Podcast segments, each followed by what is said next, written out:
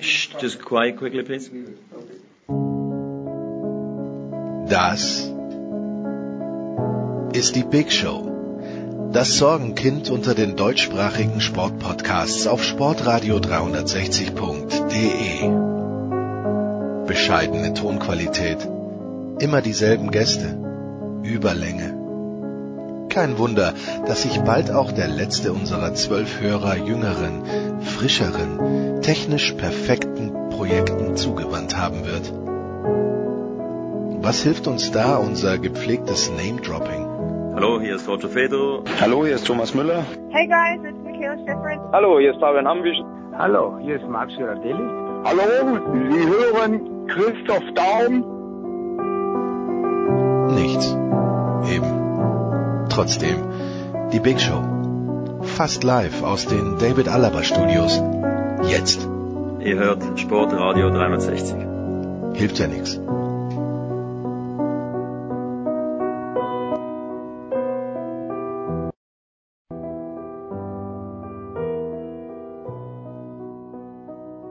Meine Damen und Herren, wir gehen gleich direkt rein in die Big Show 318, denn es, äh, es kündigt sich Großes an, zumindest zu Beginn der Show. Wir haben eine Viererrunde, die ja, die sie vor keiner anderen Viererrunde zu scheuen braucht. Zum einen vom Kicker Thomas Böker. Servus Thomas. Ja, hallo. Dann zurück aus Ibiza, denn dort hat er seinen Zweit- bis Drittwohnsitz. Es ist äh, David Nienhaus. Servus David. Das höre ich zum ersten Mal. Äh, Naja, ich freue mich auf, auf äh, gute Gespräche und ich werde sehr viel zuhören, was ihr heute zu erzählen habt. Nein, nein, nein, nein, nein, nein, nein. Äh, und dann haben wir, dann haben wir als Debütanten Sven heißt von Sky. Grüß dich Sven. Guten Morgen, schön hier zu sein. Ich würde an dieser Stelle einmal kurz applaudieren wollen. Ja, mach das bitte. Hallo, herzlich willkommen. Ja, da muss man, muss man machen. Eigentlich möchte ich ja, äh, möchte ich ja mit applaudieren, aber äh, ich applaudiere fast noch mehr einem Mann, den wir von Sky vom Golf kennen. Wir kennen ihn vom Tennis, wir kennen ihn vom American Football und wir kennen ihn auch vom Handball bald und er versucht jetzt neuerdings auch einen Fuß beim Fußball äh, in die Tür zu bekommen. Und ich freue mich sehr. Äh, Fußball ist nicht so mein Ding. Ich war schon den, Ja, Men den Menschenfreund, den Menschenfreund Jonas Friedrich zu begrüßen. Jonas, ich grüße dich. Ich grüße dich. Und Servus. warum bist du ein Menschenfreund, Jonas? Du hast am Dienstagabend den Supercup kommentiert und ich muss sagen, diese Ruhe und diese Begeisterung, die du für diese fantastisch langweilige, nichtssagende Eröffnungsfeier aufgebracht hast, da ziehe ich den Hut vor dir. Das ist hochprofessionell, das ist großartig, Jonas. Du, ich, ich, äh, habe, glaube ich, habe es ja auch schon gesagt. Solange Lars Ricken und Paul Breitner nicht aus einer Ritterrüstung klettern, ist alles okay für mich. Äh, nehm ich ich nehme jede Form der Eröffnungsfeier. Alles, alles fein. Ja.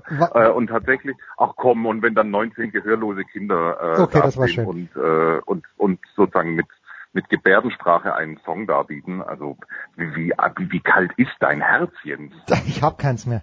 Ich habe keins mehr. Wobei der SK Puntegammer Sturm Graz gerade dazu beiträgt, dass mein Herz zurückkommt. Jonas, fangen wir gleich mit dir an. Du hast das Spiel kommentiert zwischen Manchester United und Real Madrid. Ich habe eine deutlich überlegene Mannschaft aus Spanien gesehen, die ja auch der regierende Champions League Sieger ist. Wie groß ist denn aus deiner Sicht der Abstand zwischen einer Mannschaft, die am Samstag oder am Wochenende beginnt, nämlich Manchester United, und einer Mannschaft mit Real Madrid, die noch ein paar Tage Zeit hat? Ja, also äh, schon schon erheblich der Abstand. Ne? Also äh, letztlich das eine, aber das ist auch ein bisschen ein, ich weiß gar nicht, ob es mit dem Stand der Vorbereitung zu tun hat, sondern letztlich ist es halt, die eine Mannschaft ist halt eine gewachsene, die total auf dem Punkt ist, über Jahre in, äh, in ja, mit, mit ganz wichtigen Stützen über Jahre gereift. Hm. Und Manchester United ist eine Mannschaft, die immer noch im Umbruch ist. Also man soll es kaum glauben. Aber auch im vierten Jahr nach Ferguson äh, ist es halt auch, ja, muss sich diese Mannschaft immer noch finden. Wobei ich im Übrigen glaube, dass sie in der jetzigen personellen Besetzung deutlich besser dastehen als in den letzten Jahren. Aber dementsprechend ist das ein Stück weit ein, ja kein Vergleich auf Augenhöhe, war es nicht. Ähm, also vor dem Spiel nicht und ist es auch während des Spiels nicht gewesen. Ja, Real ist einfach eine Klasse besser. Punkt. Warum dauert dieser Umbruch so lang, Thomas? Jetzt haben wir natürlich den Trainerwechsel gehabt nach Louis van Gaal mit äh, José Mourinho. Ähm, hat er es im ersten Jahr nicht zusammenbekommen? Da hatten wir ja Slatan noch in dieser Mannschaft. Wo ist denn Manchester United aus deiner Sicht im Moment? Ja, äh, es ist schwierig zu sagen. Ähm, der Umbruch dauert zum einen deswegen so lange, weil natürlich nach Alex Ferguson äh, wird es erstmal jeder äh, schwer gehabt haben. Ähm, Moyes war nicht die glücklichste Wahl. Ähm, Van Gaal hat sowas wie äh, eine Spielphilosophie wieder reingebracht, wie auch damals äh, in München, worauf äh, das Spiel ja heute noch basiert. Und ähm, Mourinho ist natürlich dann wieder ein ganz anderer Typ, äh, äh, auch weg jetzt vom, vom Fußballlehrer, sondern auch einfach der äh, der Mensch äh, Mourinho, der da äh, etwas anders äh, wirkt. Und äh, von daher muss man sich auch immer wieder auf neue ähm, Leute einstellen, sowohl was die Spielphilosophie als auch die, die Charaktere angeht. Von daher ist das von heute auf morgen nicht so möglich und ähm, ja, äh, Jonas hat natürlich recht, da ist eine Klasse dazwischen zwischen äh, Real und Manchester und ich äh, denke auch, dass das in der Saison so bleiben wird, dass Manchester in der Champions League da keine große Rolle spielen wird. Die sind jetzt mit Ach und Krach eben äh, durch den Europa League Sieg überhaupt da reingekommen, in der Liga Sechster geworden. Äh, dort zwar mal zwischendurch 25 Spiele am Stück nicht verloren, davon aber 12 unentschieden gespielt. Hm. Das sagt schon einiges aus. Und ob das jetzt dann unbedingt mit äh, Lukaku statt äh, Ibrahimovic ähm, besser wird, ähm, lasse ich mal noch dahingestellt. Matic ist eine Verstärkung fürs Mittelfeld, aber ähm, entscheidend wird sein, ob Pogba jetzt ähm, mal endlich das liefert, äh, wofür er geholt wurde. Er soll jetzt etwas offensiver spielen, was sich dann aber am Dienstag so ausgewirkt hat, ähm, dass er rechts und links gar keinen mehr gesehen hat und von überall drauf geschossen hat. Also wenn er diesen äh, Egoismus da weiter auslebt, dann wird er noch viel Spaß haben in der Mannschaft, glaube ich. Sven, wofür steht denn José Mourinho anno 2017? Wenn ich es richtig in Erinnerung habe bei Chelsea, das war für mich äh, Hüb Stevens mit einem besseren Stürmer vorn, mit äh, Didier Drogba. Also hinten muss die Null stehen und vorne wird schon einer reingewirkt. Was, was zeichnet José Mourinho in diesen Tagen aus als Trainer? Ich würde schon sagen, dass er einen sehr pragmatischen Spielansatz verfolgt. Ähm, gerade auch zum Ende der vergangenen Saison hin. Ihm geht es nicht darum, eine eigene Spielidee durchzudrücken. Ihm geht es nur um eins, und zwar am Ende einen weiteren Titel in seine Liste hinzuzufügen und dann auch entsprechend in die Liste von Manchester United. Ich glaube, dass er damit in dieser Saison in der Premier League nicht mehr durchkommen wird. Die Menschen in Old Trafford möchten dann durchaus auch begeistert werden und ein Fußballspiel sehen, das ihren Ansprüchen genügt. Und da wird er dann etwas anbieten müssen, was charakteristisch ist für Manchester United und nicht nur angepasst auf die Stärken und Schwächen des Gegners. David, die, der Charme für mich bei der Premier League liegt ja darin, jetzt haben wir über Manchester United gesprochen, die gar nicht mal Favorit sind, aber der Charme darin liegt für mich darin, dass eben so viele Mannschaften eigentlich Meister werden können. Siehst du das äh, ähnlich? Ich habe das Gefühl, dass es auf jeden Fall mehr sind äh, als die Titelanwärter in der deutschen äh, Bundesliga irgendwie. Ne? Also ähm, noch mehr. Noch mehr. Also mindestens zwei. ja, also äh, Chelsea, Manchester äh, City, Manchester United, Liverpool, Arsenal, die haben alle mehr oder weniger immer irgendwie den Anspruch, Meister zu werden, auch ähm, wenn es bei dem einen oder anderen äh, etwas weiter weg von der Realität ist, sage ich mal. Ähm, insofern äh, ist das Titelrennen dort vermeintlich interessanter als in Deutschland, ja. Sven, du warst ja am vergangenen Samstag oder was am Sonntag, warst du im Wembley Stadium und hast dort äh, ein Community Shield dir gegeben. Was hast du dort gesehen? Hast du dort äh, mehr Erkenntnisse ziehen können als am Dienstag? Es sind natürlich zwei andere Mannschaften, die da am Sonntag gegeneinander gespielt haben, logischerweise mit Arsenal und Chelsea. Ähm, auf der einen Seite war, hat mich beeindruckt, dieser Stimmungsumschwung, der bei Arsenal stattgefunden hat das war schon deutlich zu erkennen bei den Fans. Während des Spiels diese, diese Freude, diese Lust auf die eigene Mannschaft, hm. das war ja zeitweise im, im, Frühjahr komplett weg gewesen. Das war ja auch, ging an den Rand der Geschmacklosigkeit, auch was sie da mit ihrem eigenen Trainer veranstaltet haben. Diese Dinge scheinen jetzt geeint zu sein. Durch diesen Siegeslauf zum Ende der vergangenen Spielzeit hin, durch den Triumph im FA Cup und jetzt auch mit diesem nächsten kleinen Titelchen gibt es mehrere Ansätze dafür, warum das so passiert ist bei Arsenal. Insofern sehe ich die gerade momentan ganz gut aufgestellt. Sorgen bereitet mir halt der FC Chelsea. Also das macht für mich keinen guten Eindruck mehr. Ich glaube, dass sie elementare Probleme haben, was die Qualität des Kaders anbelangt. Sie haben mit Sicherheit immer noch eine Spitzenmannschaft, aber halt nicht mehr in der Breite. Sie können das nicht mehr kompensieren bei einer Anzahl von, von Spielen. Da, da fehlt ihnen was. Das hat schon angefangen auch mit dem Theater von Diego Costa. Hm. Das sind sie immer noch nicht losgeworden ich glaube, Antonio Conte spricht nicht zu Unrecht davon, dass sie eine Mourinho-Saison vermeiden müssen. Also so ein Absturz wie vor zwei Jahren. Da ist natürlich er auch gefragt. Und, und so wie er diese Mannschaft führt, so wie er sie coacht, ähm, hat das ähnliche Züge von Jose Mourinho, weil er halt ein sehr fordernder Trainer ist, weil er an der Seitenlinie nie Ruhe gibt, weil er jeden Spielzug vorgibt. Und ich glaube, dass das so einer Mannschaft und gerade auch den besten Spielern oder mitunter den besten Spielern der Welt irgendwann auf die Nerven geht.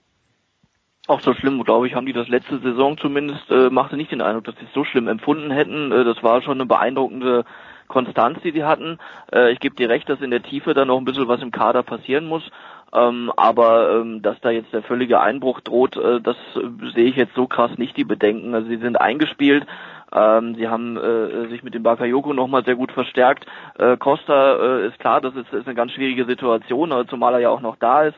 Ähm, und äh, von daher muss man schauen, wie Morata sich in das Gebilde einfügt. Ähm, Eden Hazard äh, mit und ohne ihm ist das Spiel ein ganz anderes.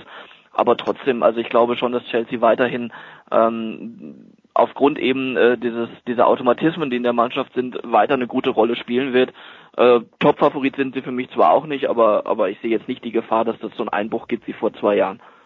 Jonas, ich zucke Ich finde halt, Thomas, ja? dass die Mannschaft in der vergangenen Saison sehr von der Motivation gelebt hat und da konnte auch ihrem ehemaligen Trainer eins auszuwischen, indem sie da zum Titel marschieren. Diese Umstellung auf die Dreierkette hat sehr gut funktioniert, weil zu Beginn der Saison waren sie auch nur Sechster, Siebter, haben sie einen sehr schwierigen Start mhm. gehabt. Und hier ging aber dieser Fluss dann irgendwann verloren. Auch der Gegner hat sich vermehrt darauf eingestellt. Wenn ich mir die Mannschaft jetzt angeguckt habe am, am Sonntag, da war auch ein erheblicher Unterschied zu Arsenal in, in Sachen Fitness, was die einzelnen Spieler Schnelligkeit angeht und auch diese, die, diese, dieser Wille, sich da durchzugehen. Typisches Beispiel Antonio Conte, der immer mehr als nur gut angezogen ist im Anzug, hat das Ding im, im Trainingsanzug weggecoacht. So, Poloshirt draufgehangen. Das war für mich ein ganz gutes Zeichen, dass sie dieses Spiel ja nicht ernst genommen haben, aber auch nicht ernst genommen haben, weil sie nicht in der Form sind wie vor einem Jahr.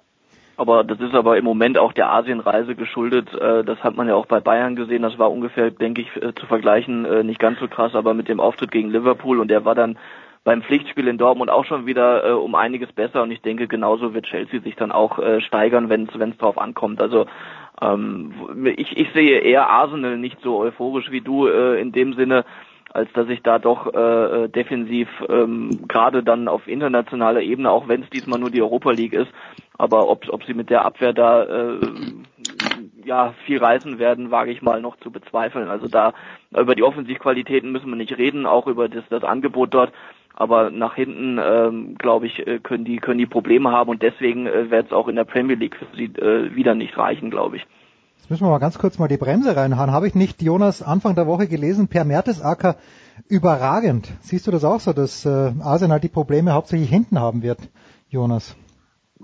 Ja, selbstverständlich. Äh, es ist mir auch, also die Kaderplanung von Arsenal ist mir seit Jahren welche Kaderplanung? Also, ja, genau. Also ich meine, es ist immerhin, sie sind, äh, es gab Zeiten, da hatten sie tatsächlich nur zwei Innenverteidiger ähm, und das war gar nicht so lang her. Ich glaube, es war vor anderthalb Jahren.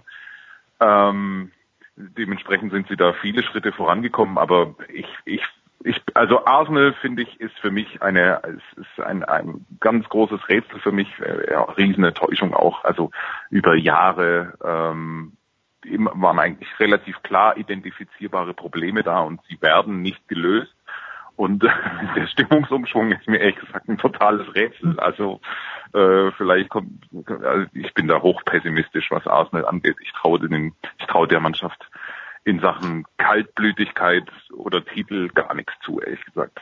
Ähm, für mich ist es Man City im Übrigen. Über die haben wir noch gar nicht gesprochen. Also äh, Titel für mich klarer Titelfavorit, ehrlich gesagt. Auch wenn sich das fast verbietet, davon zu sprechen in der Premier League. Aber ähm, ich fürchte Schlimmstes, ähm, was von Guardiola Jahr zwei äh, ausgehen wird. Ähm, mit einer bisschen Hoffnung auf Liverpool logischerweise. Aber ähm, ich finde, Man City hat es vergleichsweise clever investiert. Natürlich unfassbar viel äh, Kohle in die Hand genommen, aber ähm, das ist schon gar nicht so schlecht, was die gemacht haben. Ähm, und ja, jetzt ist es eine Guardiola-Mannschaft, eine sehr interessante noch dazu. Ähm, und ich glaube, die werden ganz heiß. Ich glaube auch, dass Man City vom Kader her, ich habe ja vorhin gesagt, Chelsea ist für mich nicht Top-Favorit, sondern da schließe ich mich an. Äh, Wenn es einen Favoriten gibt, dann dann City. Allerdings äh, steht und fällt das auch äh, mit mit Gündogan äh, im, im, im positiven Sinne, was ihn angeht, nämlich ähm, er ist der, der das Spiel lenken kann, der äh, den Rhythmus bestimmen kann und so weiter. Äh, war jetzt lange verletzt, kommt jetzt ganz langsam wieder zurück, wird noch ein bisschen brauchen. Aber wenn der nicht da ist, dann ist da eben auf der 6 äh, ein, eine qualitative Lücke und ähm, dann äh, auch da müssen wir nicht über die Offensivqualitäten sprechen. Ob die teuerste Abwehr dann hinten auch die beste sein wird, wird sich noch rausstellen. Ähm, zumindest haben sie da mal jetzt äh, was getan. Aber solange sie auf der 6 keine, keine Alternativen haben, keine adäquaten zu, zu Gündogan, äh, könnte es dann ähm, könnte schwierig werden. Aber natürlich über die Kaderqualität gibt schon her, dass sie äh, eigentlich der Favorit sind in der nächsten Saison jetzt. Also so viel haben sie ja gar nicht ausgegeben, ne? 220 Millionen Euro für mehrere Spieler. Also ich finde, das ist noch einigermaßen äh, verträglich insgesamt. Na, und ich finde das vor allen Dingen, wenn Sven sagt, äh, Chelsea muss da und dort noch nachrüsten, das klingt so harmlos, aber in, in Zeiten wie diesen heißt nachrüsten schnell nochmal 100 Millionen in die Hand nehmen.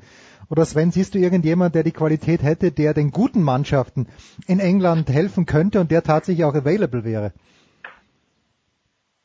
Du meinst jetzt von den Spielern oder meinst du als Konkurrent von den Vereinen zu Man City? Nein, einfach irgendein Spieler, wo man, wo man sagt, äh, weil du sagst, Chelsea wird, oder hat Thomas gesagt, Chelsea muss nachrüsten, aber wenn ein Verein der Qualität, der wirklich um den Meistertitel in der Premier League mitspielt, jetzt noch nachrüsten möchte, A, findet er überhaupt noch Spieler und B, gibt es da noch im Moment überhaupt äh, einen realistischen Preis, den man da bezahlen muss? Wenn Dembele 100 Millionen kostet, ich mag den Jungen, aber es ist natürlich absurd.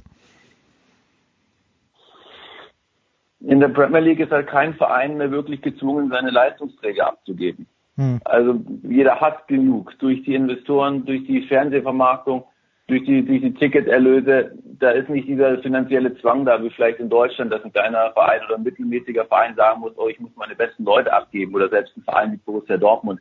Das gibt es auf der Insel nicht. Insofern fällt dadurch natürlich ein Markt weg. Was ich mir, was ich vermisse bei diesen Spitzenvereinen ist die Kreativität Aktivität auch mal in der Nische jemanden zu versuchen. Hm. Sagen, okay, ich gebe mir jetzt mal ein, zwei Jahre, ich hole mal jemanden mit einem jungen Altersschnitt, baue jemanden aus der Akademie auf. Wir haben ja ein riesiges Scouting-Netzwerk, aber davon kann ich dann immer relativ wenig sehen, weil halt immer nur die absoluten Top-Namen gehandelt werden. Ich denke, es ist auch nicht leicht für diese Vereine, weil viele Spieler nicht akzeptiert werden würden. Die, die reisen nach Amerika und die Menschen in Amerika möchten neue Transferrekorde haben und möchten bekannte Namen sehen. Da können sie nicht durch mit einem 18-Jährigen aus der eigenen Akademie oder mit einem, mit einem Spieler, weiß ich nicht, aus einem eher unbekannten hm. ähm, Fußballland. Das erschwert natürlich die, diese Suche für die Vereine und sie stehen natürlich auch unter einer enormen Erwartungshaltung. Wenn so ein Transfer dann nicht funktioniert, fliegt er ihnen natürlich in den englischen Medien dann kräftig um die Ohren. Diese Entwicklung finde ich ist, ist umso bedauerlicher, äh, also gebe ich Sven völlig recht und die Entwicklung ist umso bedauerlicher, als das äh, jetzt äh, mit dem mit diesem sehr guten Sommer der der U-Mannschaften, die die Engländer hingelegt haben, da, da ist tatsächlich Nachwuchs da, den es lohnt zu fördern, zu fordern, einzubauen, aber ähm, realistisch ist eben, äh, dass keiner von denen äh, tatsächlich äh, eine, eine wichtige Rolle spielt, sondern wenn er Glück hat, mal ein paar Einsatzminuten in der Premier League bekommt und ansonsten äh, ja irgendwo wieder in der Versenkung verschwinden, verschwinden wird und das ist, ist halt schade und aber dieses äh, diesen Kreislauf haben sie sich eben dort mit dieser Gelddruckmaschine Premier League selber auferlegt. Aber Jonas ist nicht da jetzt, um, da schließt sich ja der Kreis fast ein kleines bisschen, ist nicht da Louis van Gaal stilbildend gewesen, nicht nur in München, sondern eben auch in Manchester, wo er zum Beispiel den Rashford entdeckt hat. Ja gut, aber das ist ja, also, also erstens ist das ja ein ganz typischer, also Louis van, in Louis van Gaals Trainerhandbuch steht ja äh, Hole einen 17-Jährigen. Ja.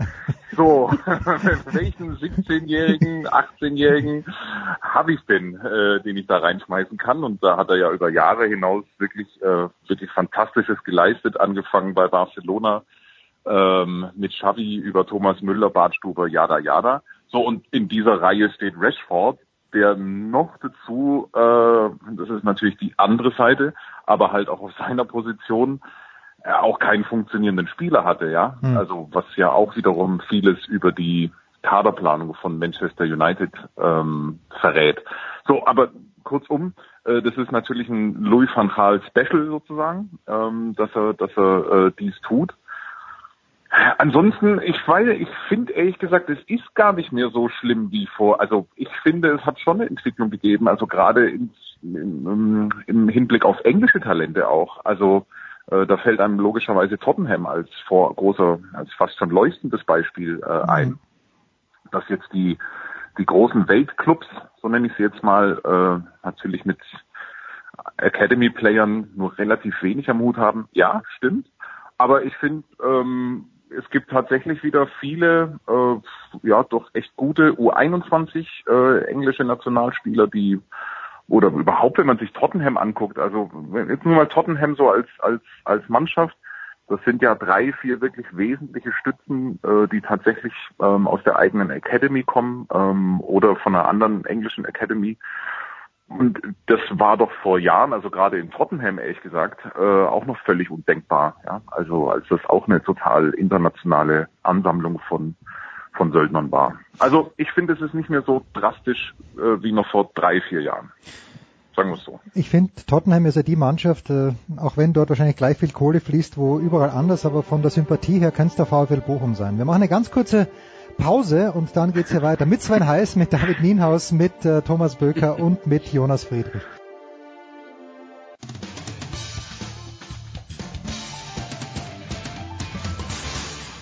Hallo, ich bin Matthias Ekström, hier ist Sportradio 360. Viel Spaß dabei.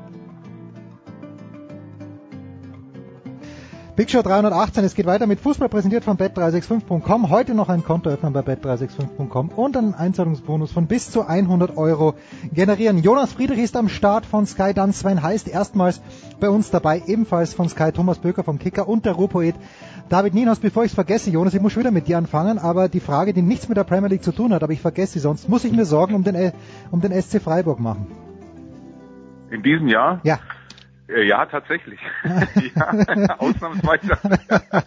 Jetzt habe ich dich ja. endlich erwischt, ja. Äh, ja, also solange sie äh, ganz wesentliche äh, Abgänge noch nicht kompensiert haben und ja. sie tun sich da gerade sehr schwer äh, mit dem wir, durchaus bescheidenen finanziellen Mitteln, die der SC Freiburg hat, äh, bin ich tatsächlich plädier. Plus natürlich die Tatsache, dass es dieses Jahr äh, kein Darmstadt gibt und mhm. äh, auch keinen anderen sagen wir mal, klaren Absteiger. Deswegen muss man sich unbedingt Sorgen um den SC Freiburg machen. Wobei ich glaube, dass das Aus gegen äh, MK Domschale äh, in der Europa League Qualifikation also das war, das die war ein Segen. vergrößert hat, ja, dass alles gut geht. Ein Segen, das sehe ich auch bei Sturm Graz so. Gegen Fenerbahce gut gespielt und zum Glück ausgeschieden. Jetzt können wir uns auf die Meisterschaft konzentrieren. Zurück nach England. Sven, nochmal zurück äh, zum vergangenen Wochenende. Community Shield, hm, Arsenal hast du angesprochen. Ich schaue ja immer gerne auf die Deutschen und mein deutscher Lieblingsspieler, ich sag's ganz offen, ist Mesut Özil. Wie gefällt er dir? Wie gefiel er dir? Was äh, ist die nächste Entwicklungsstufe von Mesut Özil, die man realistischerweise erwarten darf? Am Sonntag war von ihm jetzt halt nicht viel zu sehen, weil er noch mit einer eine Verletzung mit sich herumschleppt und Arsene Wenger ihn halt schonen wollte im Hinblick auf das Freitagabendspiel gegen Leicester City. Ähm, Wenger ist ein ähnlich großer Freund von ihm wie du hm. ähm, und ich gucke ihm auch sehr gerne zu beim Fußballspielen, weil ich kaum einen, einen Akteur kenne, der seine Geschwindigkeitsdefizite mit so einem Spielverständnis wegmacht. Also der ahnt die Situationen zwei, drei Schritte voraus und wie er sich da auf dem Feld bewegt, das antizipiert, das ist großartig, macht viel Freude gerade in Verbindung mit Alexis Sanchez. Jetzt haben sie ja mit Alexandre Lacazette noch einen Angreifer dazu bekommen. Es gibt ein bisschen mehr Variabilität, weniger Ausrechenbarkeit. Könnte Arsenal gut tun. Ähm, was ich mich bei Özil frage im Hinblick auf die kommende Saison, ähm, Arsenal hat halt die Formation gekippt, in der ein Spielmacher vorgesehen war. Und den gibt's halt jetzt nicht mehr in diesem Dreierangriff. Und Özil hängt da sehr viel auf der Linksaußenseite, was natürlich nicht seine Position ist. Wenn er dann ins Zentrum hineingeht, ähm, hat natürlich Arsenal dann ein großes Untergewicht auf, auf der linken Position. Bin gespannt, wie sich das formiert, auch wie seine Laune da ist. Sein Vertrag läuft aus im Sommer 2018. Ähm, Arsene Wenger möchte ihn natürlich unbedingt im Club halten. Hm. Ähm, ich denke, davon wird auch, oder praktisch, es hängt an dieser Saison, am Erfolg von Arsenal in der Premier League ab, ob ihnen das dann gelingt. Weil wenn das ähnlich wird wie in der vergangenen Saison, dann sehe ich halt keine Chance, dass Özil und Alexis Sanchez da länger spielen werden. Thomas? Die anderen Deutschen bei Chelsea, also Per Mertesacker kurz angesprochen, Skodran Mustafi spielt ja auch beim FC Arsenal. Der hat mich jetzt nicht so wahnsinnig überzeugt beim Confed Cup. Äh, wo geht's dahin?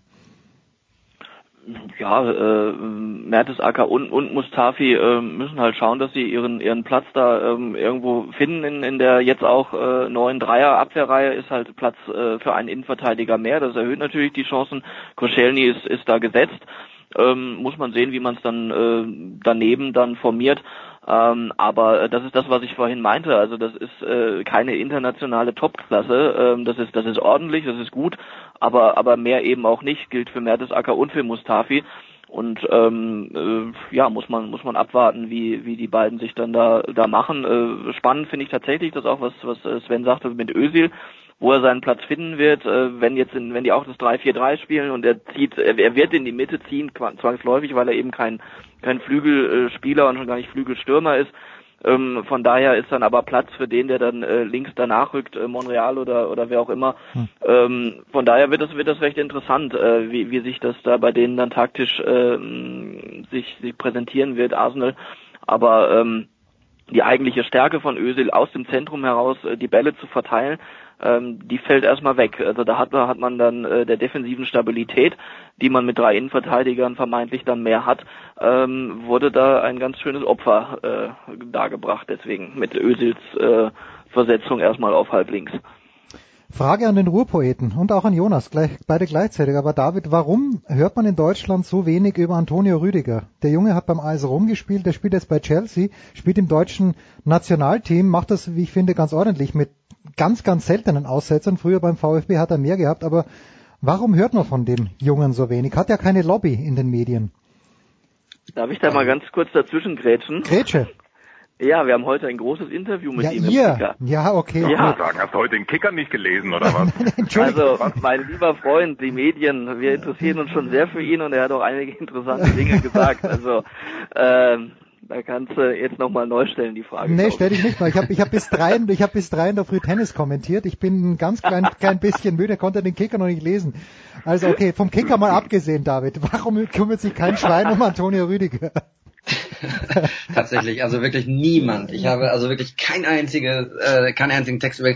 Nein, er ist einfach ähm, gefühlt, äh, ich kann das nur aus der Ferne äh, betrachten, aber er ist gefühlt einfach kein kein Lautsprecher. Also ähm, er ist ein, ein grundsolider, ähm, einigermaßen, wie gesagt, aus der Ferne betrachtet bescheidener junger Mann, ähm, der sich hier und da mal ähm, zu, zu gewissen Dingen äußert. Ich erinnere mich noch an, an ein, zwei Geschichten über ihn, wo er ähm, in Rom sich über über den aufkeimenden Rassismus ähm, geäußert hat und und zwar auch relativ eloquent, muss ich sagen. Ähm, ja, ich ich glaube schon, dass er dass er ein gewisses Standing hat, sonst würde er ähm, auf jeden Fall sportlich, sonst würde er nicht bei den Vereinen spielen, wo er tatsächlich jetzt spielt. Ähm, ich habe damals äh, bei das, das Social Media ähm, Video gesehen von Chelsea, als sie ihn verpflichtet haben. Das war ein ganz ganz nettes Ding irgendwie. Da kam ein kleiner Junge in den Fanshop von von Chelsea und hat sich das Rüdiger Trikot bestellt und äh, äh, der Vater wusste überhaupt gar nicht, äh, dass der Spieler tatsächlich schon da ist. Also vielleicht passt das tatsächlich so ein bisschen zum zum Standing des ähm, äh, des, des Nationalspielers. Aber also ich finde auch, dass er ähm, auch in der deutschen Nationalmannschaft ein gutes Bild äh, hinterlassen hat und ähm, ja, wahrscheinlich ist er einfach, hat er nicht so, so ein Starpotenzial, ähm, weil er eher der bescheidenere ist. Ja, also als solider Arbeiter bezeichnet er sich, also als Arbeiter, einer, der sich alles genau. erkämpfen muss, bezeichnet er sich auch selber. Also der Eindruck, den du da hast, der ist vollkommen richtig. Auch das mit dem Bescheiden. Er sagt, er muss sich erstmal hier unterordnen. Die Jungs sind Meister geworden. Äh, äh, da wird er jetzt nicht gleich da auf die Pauke hauen, aber er will eben Leistung sprechen lassen, will sich anbieten und es hat ja auch die Option, sowohl in dieser Dreierreihe hinten zu spielen, als auch äh, auf der rechten Bahn notfalls. Also ich denke, er wird seinen, seinen äh, Weg dort machen und ähm, hat natürlich aber auch Konkurrenz und weil eben dieses Gebilde, ähm, was eben entscheidend für Chelseas Titel war, diese diese defensive ähm, äh, dieses defensive Konstrukt, da muss er erstmal sich sich äh, dazwischen mogeln irgendwo, aber ähm, er ist hartnäckig und ich denke, dass er mit einer guten äh, Einstellung äh, einerseits optimistisch, andererseits aber auch mit einem Schuss Demut daran geht und das äh, denke ich wird gut bei den Leuten ankommen. Letzte Woche war ich in Kitzbühel beim Tennisturnier und habe aber meine Freizeit genutzt, um auf den Berg raufzufahren. Plötzlich, Sven, kommt mir eine Gruppe an jungen Menschen entgegen, hauptsächlich männlich, alle im selben Trikot und auf der linken Brust das Emblem des FC Huddersfield Town. So. Und da stelle ich jetzt fest, da spielen ja tatsächlich zwei Deutsche, nämlich Michael Hefele und Elias Katschunga. Wo kommen die her? Welche Chancen darf man Huddersfield im nächsten Jahr einräumen, die Klasse zu halten? Ja, das ist schon eine kleine deutsche Enklave da oben im, im Norden England. Ja, David Wagner hat das sehr, sehr klug aufgebaut. Er hat natürlich das Wissen mitgenommen durch seine Zeit in Dortmund, ähm, hat dann natürlich viel zweite, dritte Liga verfolgt und sich dort dann die Spieler rausgeholt, die für ihn in dieser Championship passend waren in der vergangenen Saison. Jetzt starten sie natürlich da als Außenseiter in diese, in diese Premier League, natürlich mit einer riesigen Euphorie, so viel Dauerkarten verkauft äh, wie nie zuvor in der Vereinsgeschichte. Und wir haben auch ordentlich eingekauft für einen mittleren zweistelligen Millionenbetrag, mhm. um diese Mannschaft umzubauen, weil es einfach mit den Spielern dann, glaube ich, auch nicht so weitergegangen wäre in der Premier League, weil es dann einfach eine, auch eine gewisse Qualitätsgrenze gibt. Ähm, ich glaube, dass es schwer einzuschätzen ist mit Huddersfield, wie sie sich da machen. Ähm, Bournemouth, glaube ich, ist ein sehr lobendes Beispiel. Die haben gezeigt, dass sich mit ähm, vergleichsweise geringen Mitteln, auch nicht mit einer großen Infrastruktur oder einem großen Einflussgebiet, sich durchaus in der, in der Premier League ähm, aushalten lässt. Aus meiner Sicht hängt in dieser ersten Saison viel an David Wagner. Was hat er an motivatorischen, taktischen Kniffen drauf, um seine Mannschaft da zu unterstützen? Die Qualität der Mannschaft alleine reicht mir nicht, weil dafür haben sie jetzt auch einen zu großen Umbau gehabt. Das muss ich erstmal finden. Aber eben mit dem Trainer zusammengenommen sind sie da durchaus für eine Überraschung drin, drei Mannschaften hinter sich zu lassen. Ja, das hat äh, das Kai Dittmannsche Theorem, das immer den HSV betrifft. Es werden sich doch hoffentlich drei Mannschaften finden, die noch schlechter sind als der HSV. Da muss auch Huddersfield so reingehen. Jetzt haben wir Jonas noch überhaupt nicht, und das wollen wir natürlich schon auch noch machen, über den FC Liverpool gesprochen. Äh, ihr seid ja alle, na, ich weiß nicht, bei, bei Zweien weiß ich, dass ihr eher einem südlichen Verein zuneigt. Ich bin ganz großer Fan von Jürgen Klopp, auch schon in Dortmunder Zeiten gewesen und wünsche dem alles Gute, Jonas. Aber reicht das A, um, und das glaube ich schon, um Hoffenheim aus der Champions League Quali zu boxen, aber reicht das B auch? Also ich glaube im Kicker gelesen zu haben und so viel habe ich dann gelesen. Es gibt dort einen Optimisten, der sagt, wenn alles gut läuft, kann Liverpool auch Meister werden. Aber das gleiche gilt ja auch für Sturm Graz in Österreich, Jonas. Wie siehst du den FC Liverpool? Ja, das haut schon hin. Es muss schon echt sehr viel gut laufen. Sie haben halt dieses Jahr nicht mehr den Vorteil, den sie letztes Jahr hatten und eigentlich nicht so wirklich ausgespielt mhm, haben. Nicht international Sprich, keine internationalen, ja. keinen internationalen Stress. Ähm, vergleichsweise bescheiden, was, äh, was so die Investments angeht. Ähm, unter englischen Prämissen klug. Ja. ähm, ich sag, also ich fürchte für Hoffenheim, äh, dass sie dass es extrem schwer wird, äh, weil Hoffenheim schon auch noch, ja, hat halt einen ganz anderen personellen Umbruch zu verkraften. Und äh, ich habe zumindest teilweise äh, was gesehen von diesem Spiel Hertha BSC gegen Liverpool. Das sah ganz äh, vernünftig aus, wie Liverpool da gespielt hat. Also mit äh, vielen Abläufen und brutales Tempo nach vorne. Also die Mannschaft ist so schnell äh, mhm. aufgestellt. Das ist, glaube ich, das ganz wesentliche Merkmal. Ähm, und da Jürgen Klopp aus dem Südschwarzwald kommt, äh, ist das natürlich hervorragend vereinbar mit meiner süddeutschen Präferenz. okay, gut, dann passt. Und dementsprechend, äh, ja, also wer einmal beim, wer das fußballerische Handwerk beim TUS Ergenzingen gelernt hat, äh, der ist, der ist natürlich ganz weit vorne und dementsprechend wünsche ich ihm auch oder Liverpool alles Gute. Und hat er das gelernt oder hattest du das dort gelernt? Er oder du haben das dort gelernt? Oder ihr beide? Beim TUS Nein, eher. Ich, eher, äh, ich äh, wenige Kilometer entfernt, äh, wobei ich nicht behaupten möchte, dass ich es gelernt habe. Ja. So, mein Sohn ich, ist. Ich finde, Liverpools, Liverpools Rolle wird ganz wesentlich davon abhängen, ob man jetzt in Sachen äh, Coutinho ja. so standhaft bleibt, äh, wie man das jetzt zwei, drei ja. Tage lang demonstriert. Ja. Ähm, 109 Millionen waren, glaube ich, das letzte Angebot aus Barcelona, ähm, die ja ein bisschen was um das Volk bringen können jetzt neuerdings äh, oder oder immer mehr jetzt. Ähm, und äh, Liverpool sagt Nein. Und äh, mal schauen, wie lange sie noch Nein sagen. Die Besitzer, Klopp wird sowieso Nein sagen. Er hat für Coutinho für unverkäuflich erklärt. Äh, logischerweise, weil er sein, einer seiner wichtigsten Spieler ist. Äh, weil er weiß, wie ja, dass vieles dort äh, von ihm abhängt äh, und von seiner äh, Anwesenheit. Ähm, ohne Coutinho ist Liverpool natürlich äh, auch keine schlechte Mannschaft, aber dann ähm, würde ich sie nicht mehr zum Kreis der Titelanwärter zählen. Momentan schon, muss vieles zusammenkommen, das stimmt, aber ist nicht ist nicht abwegig. Ähm, Gerade auch dort äh, Parallele zu vielen Mannschaften, was die Offensive angeht. Mm, da sind sie auch äh, ausgezeichnet aufgestellt. Hinten ist noch äh, Nachholbedarf. Da hofft man ja noch auf äh, Van Dijk aus Southampton, hm. äh, wo sie auch schon einmal abgeblitzt sind. Aber eben genauso wie wie äh, Liverpool bei bei Cater bisher abgeblitzt ist, wo wo Leipzig äh, Nein sagt, ähm, sagen sie jetzt selber Nein zu Barcelona. Sie können sich das erlauben. Ähm, mal schauen, äh, bis wohin äh, die Angebote noch gehen und ob äh, erst ähm, Dortmund in Sachen Dembele oder erst Liverpool in Sachen Coutinho schwach wird, wer dann äh, letztlich in, in äh, Barcelona landet, vielleicht auch beide, vielleicht auch gar keiner, wird, wird spannend noch bis Ende August. Das wäre so meine Frage an Sven gewesen, der ich äh, das im letzten Jahr, glaube ich, ein, zwei Mal auch oder war sogar in der zweiten Liga äh, die, die Leipziger ja kommentiert. Ich, und das wird der Ruhrpoet nicht gerne hören, aber er weiß es, ich schaue ja wohlwollend nach Leipzig mit äh, fast mit Begeisterung, weil das natürlich auch einen österreichischen Touch hat. Und Nabi Keita habe ich in Österreich schon gesehen, ein unglaublich guter Spieler, war eine Klasse besser als der zweitbeste. Ist Cater wirklich der Spieler, Sven, aus deiner Sicht, der, der Liverpool jetzt so viel weitergeholfen hätte? Er ist ja doch noch sehr jung und wir haben ja auch in der Bundesliga gesehen, manchmal lässt er sich schon auch noch zu Dummheiten hinreißen. Generell macht es ja schon Sinn für Liverpool nach Leipzig zu gucken, weil die halt einen ähnlichen äh, Spielansatz verfolgen. Mit dieser sehr dynamischen Angriffsweise, auch mit dieser hohen Geschwindigkeit. Das sind ja auch Dinge, die sich bei Jürgen Klopp finden lassen. Manchmal erinnert mich Nabi Keita so ein bisschen auch an Golo Kante. Sind nicht identisch vergleichbar, um, um Gottes Willen, aber gerade so von, von der Statur her, vom Körperbau, von der Resistenz auch im, im, im Zweikampfverhalten. Der große Vorteil ist natürlich mit Cater, dass er universell einsetzbar ist, also auf verschiedenen Positionen vielleicht auch nochmal eine ganz andere offensive Stärke mitbringt. Insofern kann ich das Bemühen von Liverpool absolut nachvollziehen. Was mich dann schon verwundert ist, dass sie sich halt so auf Cater fixiert haben, dass mhm. es da äh, offenbar keine Alternative dazu gibt.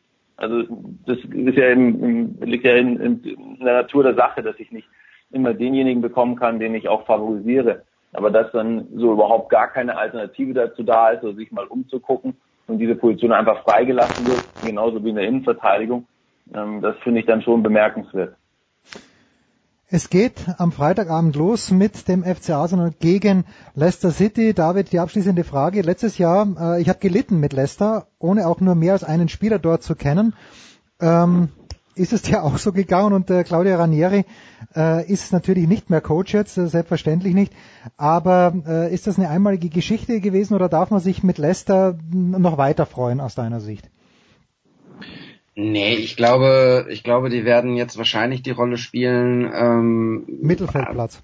Genau, eines eines äh, guten Mittelfeldanwärters. Äh, das ist so mein Gefühl, ähm, weil einfach äh, die anderen Mannschaften jetzt wieder einen Schritt, äh, auch was Transfers angeht und so, ähm, mehr gemacht haben. Ähm, die Meisterschaft vor zwei Jahren war es, glaube ich, ne? Hm. Ähm, das war schon ein bisschen, ein bisschen überraschend, logisch. Da haben wir auch lang und breit drüber gesprochen.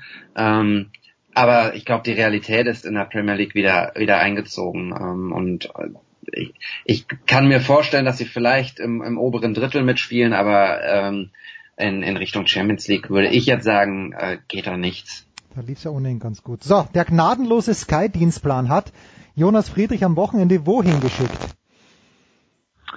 Äh, der überaus freundliche Sky-Dienstplan hat mich zweimal in die Konferenz geschickt. Äh, Sonntag und Montag zum Pokal. Also äh, Kommode Anre und Abreise. Na, ich dachte, dass du vielleicht, äh, dass du wärst der richtige Mann für 60 gegen Ingolstadt gewesen und zwar vor Ort. Das wäre doch eigentlich dein Spiel gewesen. Das hast du nicht ausgefasst. Wie kommst du jetzt da drauf?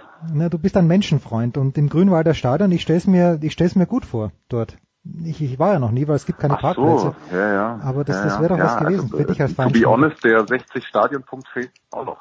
Ja. also, genau, äh, hilf mir noch mal kurz, wann ist denn das? Ist es am Samstag? Ich meine, das wäre am Sonntag, 60 gegen Ingolstadt. Bin mir nicht ganz sicher. Sonntag, aber ich ja, dann muss ich natürlich passen. Ja. Ähm, nee, äh, da kümmere ich mich um Augsburg, wenn ich es recht erinnere. ja. Sehr schön. Sven, was wirst du am Wochenende machen für Sky? Ich werde mich um die Löwen kümmern am Sonntag. Na herrlich, im Stadion. Ja. Na, das ist doch fantastisch. Die Löwen, die äh, erstaunlicherweise finde ich so großartig. Es gibt manche Mannschaften äh, in der Regionalliga, die zwei Spiele haben und die Löwen haben schon sechs Spiele. Das ist großartig. Der Spielplan, da, da, da ist was ganz, ganz richtig gelaufen. Thomas, was, was sieht der Dienstplan im Kicker für dich vor? Äh, wir sind mitten in der Produktion vom Champions League Sonderheft ah. und äh, da bin ich voll dabei und äh, da werde ich hier am Wochenende auch durcharbeiten und nebenbei mir die volle Ladung äh, auf The Zone geben mit englischem Fußball und ähm, ja, mal schauen, nebenbei DFB-Pokal, auch ein paar interessante Spiele, also ein, ein interessantes Wochenende. Auf der Zone bitte nicht vergessen, umschalten, Tennis. Echter Sport wird auch geboten. David, was ist bei dir abschließend am Wochenende? Wo spielt der großartige VfL Bochum und wirst du vor Ort sein? Äh, der, apropos echter Sport, ähm, ich werde am Freitag äh, Tibor Pleiss interviewen. Oh, großartig, großartig. Zwei Meter achtzig groß gefühlt ja.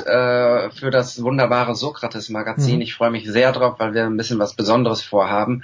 Abends, das kläre ich gerade, ähm, bin ich eventuell an der Hafenstraße beim Pokal Rot-Weiß Essen gegen die Borussia aus ja. Gladbach äh, für die FATS, genau. Und ähm, der VfL Bochum spielt am Sonntag in Nötingen. Ich meine, da kommt Harald Schmidt her, ja. wenn ich mich nicht recht täusche. Ja. Äh, da bin ich aber nicht vor Ort.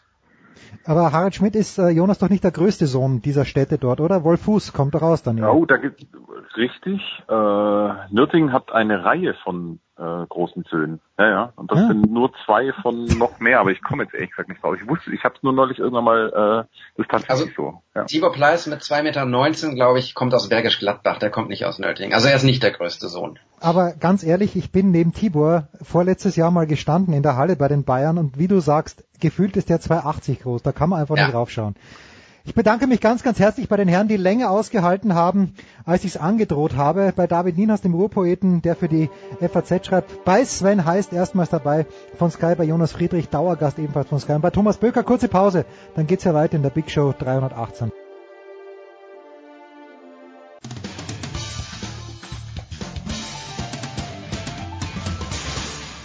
Hallo, ich bin Julia Görges und ihr hört Sportradio 360.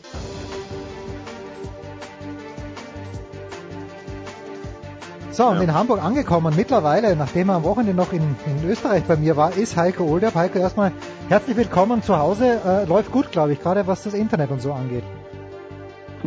Ja, willkommen in der Servicewüste Deutschland. Ich habe ja öfter schon mal was davon gehört, dass das hier dauern kann, aber ja, wenn man dann äh, auf dem Internetanschluss äh, drei Wochen warten muss zu Hause, oh, also ist schon ungewohnt, wenn man jetzt zehn Jahre in Amerika war, da wäre das in zwei, drei Tagen ja, abgehandelt worden. Aber gut, kann man halt nichts dran ändern, ist wie es ist und wird vielleicht noch einige Überraschungen dieser Art für mich geben. Aber ja, so was soll man sich da groß aufregen? Bin sicherlich nicht der Erste, der sich das schneller gewünscht hätte und ja, dann warten wir halt bis zum 30. August. Ja, ist ja nicht so, als ob du irgendwie Internetzugang bräuchtest für deinen Beruf. Ja. Heiko also in Hamburg und in London dabei nämlich live vor Ort ist für die Süddeutsche Zeitung, für SZ Online oder auch Offline. Saskia Aleite. Online und Offline, alles. und Offline, alles zusammen. Und du hast, glaube ich, für Offline, wie wir äh, New Age Kids sagen, dieses bahnbrechende Interview mit Matthias äh, Büchner geführt. Nenn ich Büchner, wie heißt er? Der junge. Kerl, äh, Bühler, Matthias Bühler, selbstverständlich. Und darin geht es eben darum, äh, dass er von seinem Sport nicht leben kann. Wie ist denn das rezipiert worden? Hast du mit anderen Deutschen darüber gesprochen? Hast du vielleicht sogar vorher darüber gesprochen? Erzähl mal bitte kurz. Ja, also was ich gerade was diese Frage jetzt angeht, ist, da ist ja der Knackpunkt, dass er ja sagt, ähm, er ist jetzt so ein bisschen das Sprachrohr für andere Athleten, mhm. Ähm, die sich eben nicht offen äußern können, weil sie eben in diesen Strukturen drinnen stecken, was die Bundeswehrförderung angeht oder die Sportförderung angeht.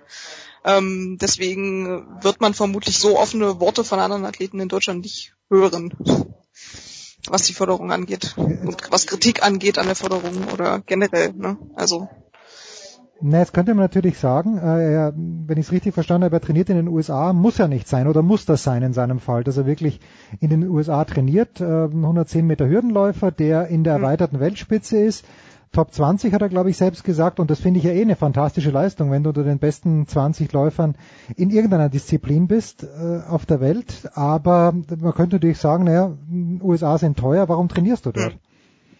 Naja, er sagt ja, er ist dahin gegangen, weil das einfach sein, weil er seine Leistung verbessern wollte. Ne? Also er trainiert da irgendwie mit dem Weltrekordler zusammen und er ist ja der beste deutsche Hürdensprinter in dem Sinne.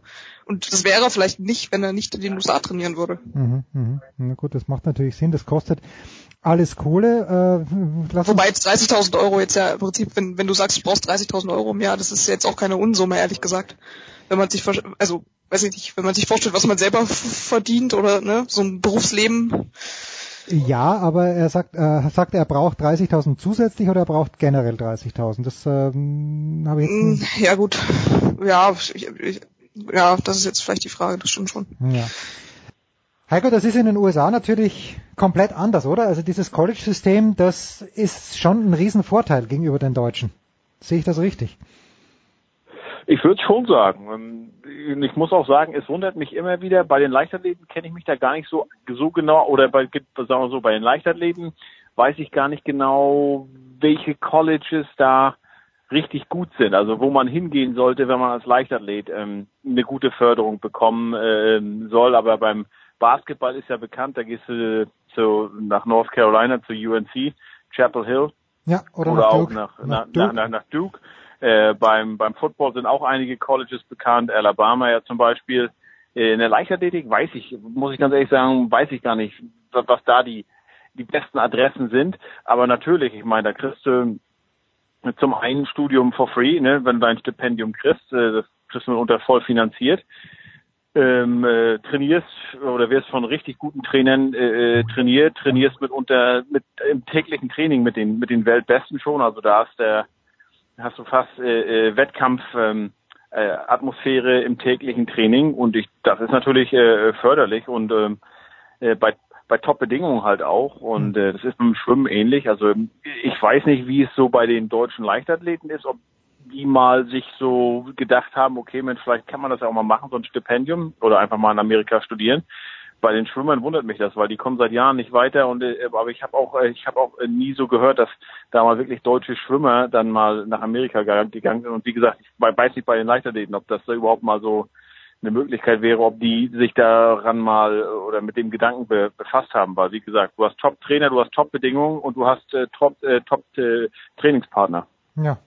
Wir haben ja das letzte Mal, als du am Start warst, hier mit dem Claudio auch drüber gesprochen, über die hm, Qualifikationskriterien. Da war es für die Schwimm-WM, jetzt sind wir bei der Leichtathletik-WM und Stand unserer Aufnahme, wir nehmen am Mittwochabend auf, äh, steht für Deutschland eine Medaille zu Buche. Caroline Schäfer, fantastische Leistung, selbstverständlich im Siebenkampf Silber, aber es dünkt mir ein klein wenig wenig. Wie ist denn die Stimmung im deutschen Team? Also von dem, was ich jetzt so bisher hier erlebt habe im deutschen Team, ist jetzt ja niemand großartig von den Leistungen abgefallen, hm. wo man eine Medaille erwartet hätte. Ne? Also gut, Katharina Molitor war Weltmeisterin vor zwei Jahren, aber da hat sich schon angedeutet, dass es halt in den letzten zwei Jahren eben nicht so gut lief. Hm. Raphael Holzdeppe, das war der gleiche Fall. Dafür hat man eine deutsche Sprinterin mit Gina Lückenkämper, die jetzt, äh, ja, überrascht hat, will ich gar nicht sagen, aber ja, eine gute Leistung gezeigt hat. Also ähm, ist jetzt nicht großartig negativer ausgefallen, als man es hätte erwarten können, aus meiner Sicht aus. Ja. David Storl vielleicht noch erwähnt, ähm, ist einfach mal ein Ausreißer nach unten, oder? Weil der David, der war ja auch schon zu Gast hier bei uns, der äh, ist eigentlich immer ein Medaillenkandidat und mhm. diesmal halt ja einfach mal Zehnter geworden, was immer noch Zehntbester der Welt ist. Das stimmt, aber der hat ja in Rio schon Probleme und ja, so gefühlt hängt ihm das halt auch schon die ganze Saison nach, auch mental, ja. was ja eh dann schon wieder ein Stichwort ist, weil er dann ja irgendwie sich einen neuen Mentaltrainer ähm, geholt hat, der ein bisschen umstritten ist. aber gut, das sind alles äh, Einzel aus, Na, Moment, Moment, Moment, Moment. Nein, nein, nein, das, kann, das kannst du mir nicht, nicht mehr so. So einfach kommst du mir jetzt nicht davon. Das heißt, der ist umstrittener Mentaltrainer. Arbeitet der mit Methoden, äh, die nicht anerkannt sind, oder warum ist der Mentaltrainer von David Storl umstritten? Er ist umstritten, weil er als, als äh, ja, Lebensgefährte von Gloria Pechstein ähm, Ach, diversen ah. Journalisten schon in Erinnerung ist, ähm, in, in seinem Auftreten, was nicht immer ja höflich war, sage ich mal, um es seicht auszudrucken. Also ja. Wie wichtig, Heiko, ist es denn den US-Amerikanern jetzt bei, bei Weltmeisterschaften, soweit wir wissen? Also bei Olympia sehe ich es natürlich den Medaillenspiegel, aber der umfasst ja alle Disziplinen. Aber wie wichtig ist es denn den Amerikanern zu sehen? Wir sind im in der Leichtathletik die Nummer eins. Ja, da muss man erstmal wissen, was Leichtathletik WM überhaupt ist.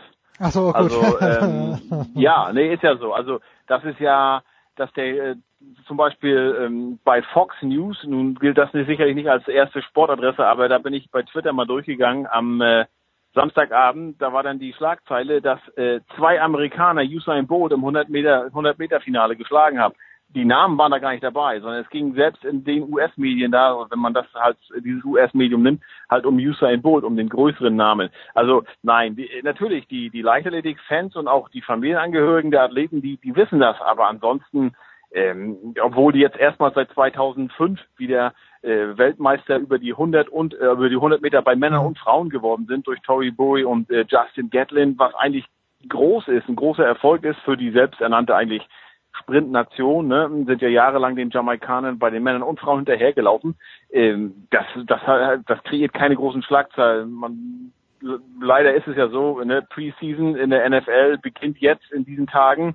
Da sind endlich ähm, die ersten Spiele, auch wenn sie bedeutungslos sind. Wir wissen alle, dass die ersten, das gerade das erste, zwei, naja, eigentlich ist ja nur das vierte zählt so ein bisschen, äh, Preseason Game äh, in der NFL. Da kann man ein bisschen was ablesen, aber die ersten Spiele sind doch bedeutungslos und trotzdem haben die eigentlich die großen Schlagzeilen. Ist immer ein bisschen schade, weil auch wenn man sieht, was der Sam Hendricks da gestern Abend im, im Stabhochsprung da geleistet hat, eigentlich eine super Story, weil er ist bei der US-Armee. Ich meine, mehr Patriotismus geht ja eigentlich gar nicht. Ja.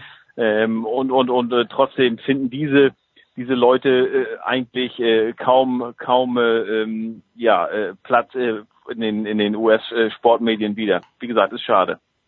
Warte mal, jetzt kommt Caroline gerade Linchen.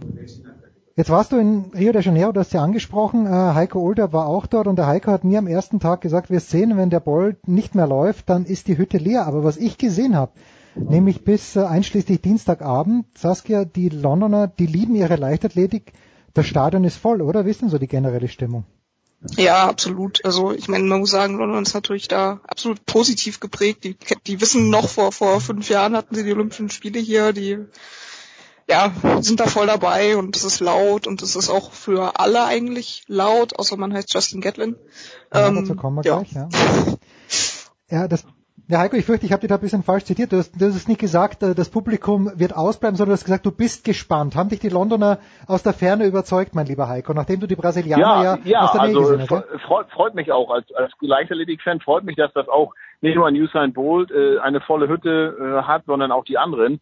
Ähm, ich habe gestern Abend noch, also wir zeichnen am Mittwoch auf, Dienstagabend noch geschaut, äh, wenn es auch verspätet war durch den Supercup da, aber das war ja auch voll und äh, das freut mich einfach, weil das ist natürlich ein großes Stadion mhm. und äh, es ist ja auch ein Grund, warum die zum Beispiel 2021 nach Eugene gehen, weil die gesagt haben, also diese großen Stadien kriegen wir eigentlich die gesamten Wettkampftage über nie voll und deshalb gehen wir mal nach Eugene, wo die, glaube ich, dann für, für knapp 30.000 äh, ähm, da was hinsetzen werden. Aber es ist schön, dass diese große Arena, ich weiß gar nicht, was die Kapazität da jetzt ist, äh, dass die auch halt voll ist, wenn dann, sage ich mal, die 3.000 oder wenn der Stabhochsprung der Männer ist, mhm wenn die 3000 Meter Hindernis gelaufen werden und nicht nur ein Usain Bolt über die 100 Meter am Start steht.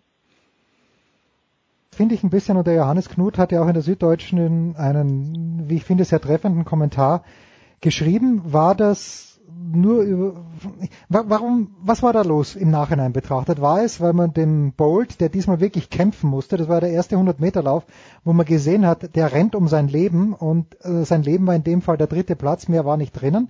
War das alles pro Bolt, dass man dem nochmal das gewünscht hat? Oder war das so anti-Gatlin, was ich natürlich schon ein bisschen verlogen empfinde? Gut, den mhm. Gatlin haben sie zweimal gesperrt, einmal dann für acht Jahre.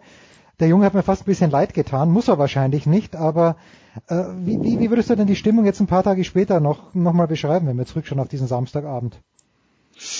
Also ich glaube, das ist also Zustimmung oder Ablehnung aus, aus dem Publikum heraus ist ja oft auch so ein bisschen geprägt. Ne? Also der Gatlin wurde ja auch die letzten Jahre, letzten zwei, drei Jahre vor allem erst, immer wieder ausgepfiffen und ähm, aus, ausgebuht, in Rio auch. Und die Stimmung am, am äh, Samstagabend war ja dann halt so ein bisschen surreal. Ne? Du hast den, den einzigen ähm, Sprinter unter 9,8, glaube ich, Sekunden mhm. von 10, der nie mit einer ja, Dopingbelastung in Kontakt gekommen ist, der von dem sich das Publikum im Prinzip wünscht, dass er gewinnt und dann im, im, im gleichen Moment halt den Sieger ähm, auspfeift. Das ist alles ein bisschen ja surreal.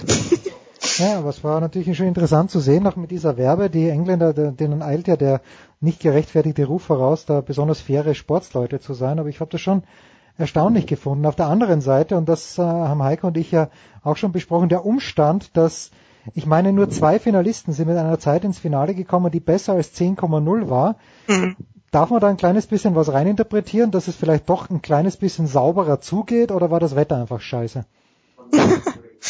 Das ist, keine, das ist ein interessanter Punkt, weil in der Pressekonferenz auch eine Journalistin äh, genau diese Frage stellte, dass die Zeiten ja schlechter gewesen, sehr viel schlechter gewesen seien als die ähm, Medaillengewinner im Prinzip schon vor Jahren gelaufen wären ähm, und ob sich da eine, eine Verbindung herstellen lässt zu schärferen Dopingkontrollen, worauf Usain Bolt gleich äh, ein lautes Wow und äh, okay. das sei ja äh, respektlos ähm, kommentierte und ja.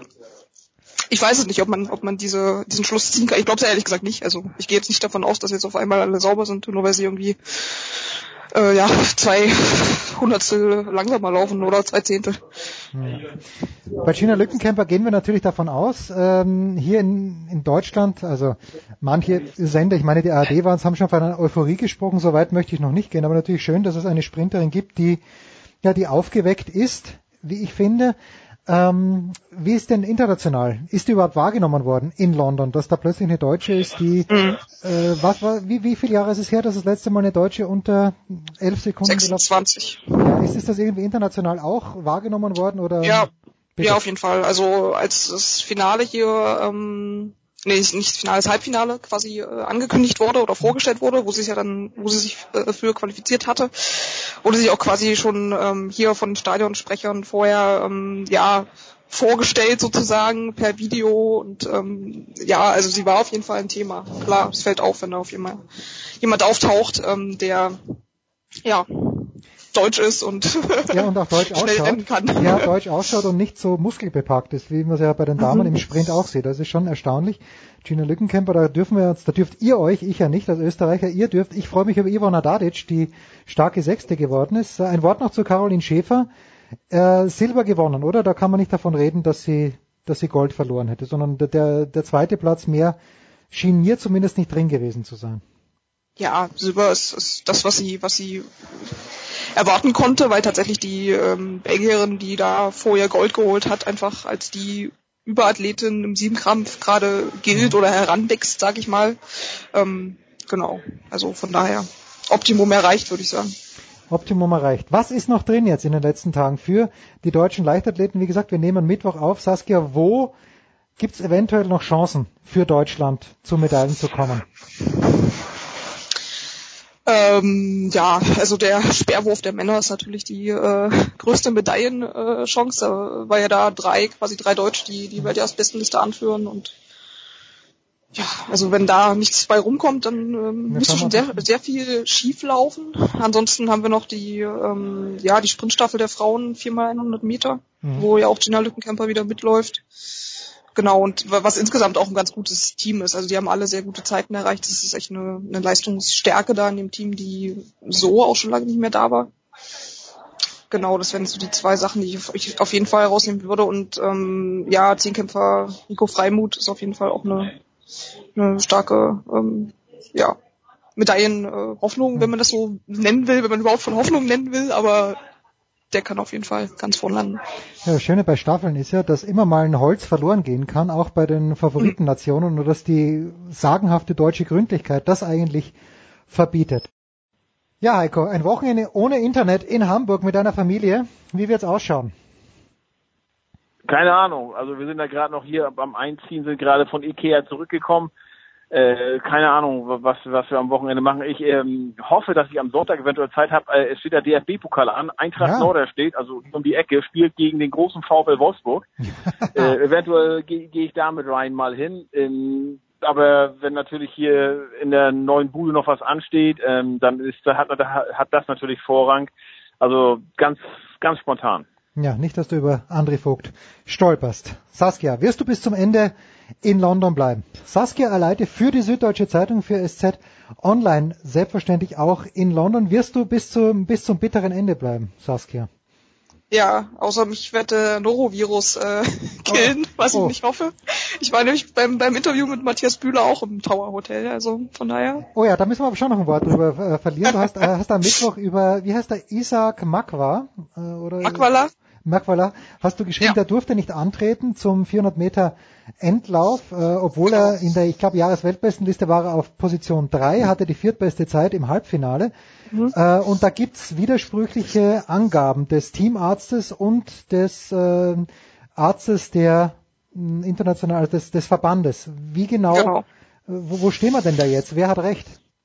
Also es ist eine sehr un, unklare Situation eigentlich, weil sich beide Parteien widersprechen. Also der Magwala hat sich halt qualifiziert für dieses Finale, ähm, wurde dann hier am, am Stadion sozusagen ähm, bei der bei der Einlasskontrolle abgewiesen und weggeschickt ähm, mit dem Hinweis, er müsse sich jetzt in Quarantäne befinden.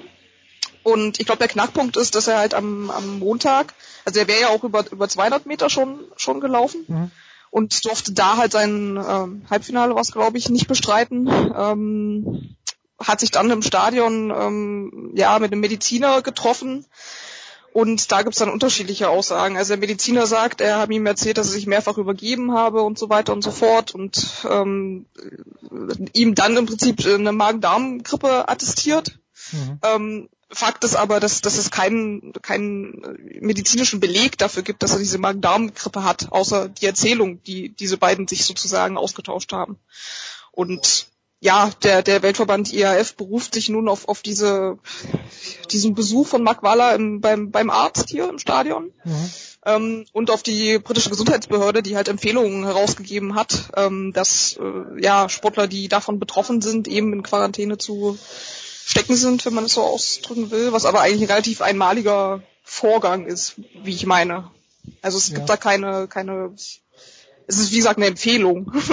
Und es ist auch ein Vorgang, der, der von vielen Sportlern als, als neu eingestuft wird, sage ich mal, oder als unbekannt. Die berichten dann auch, ähm, dass sie bei Veranstaltungen schon sehr krank gewesen wären, auch mit sehr vielen anderen Athleten und da überhaupt keine Vorkehrungen getroffen äh, wurden. Also ja, es ist sehr undurchsichtig. Erinnert mich ein bisschen an die TV-Serie The Nick mit Clive Owen. Da gab's das noch, aber es war leider um die äh, Wende vom 19. ins 20. Jahrhundert, wo man Leute in Quarantäne gesteckt hat und nicht bei der Leichtathletik-WM.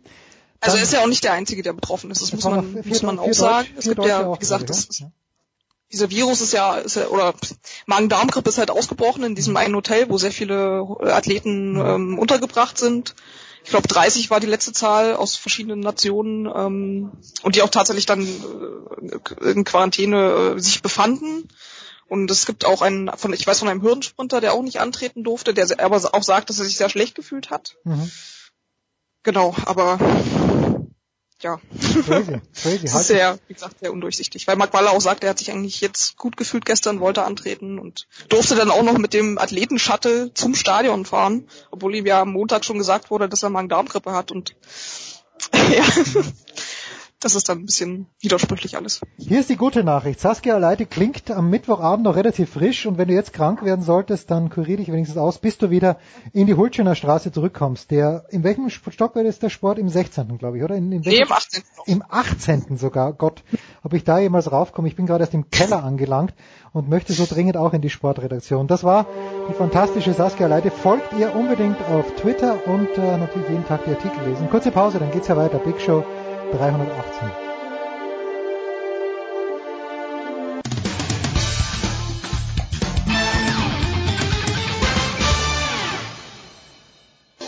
This is Christopher Mandor Russo, and you are listening to Sports Radio 360.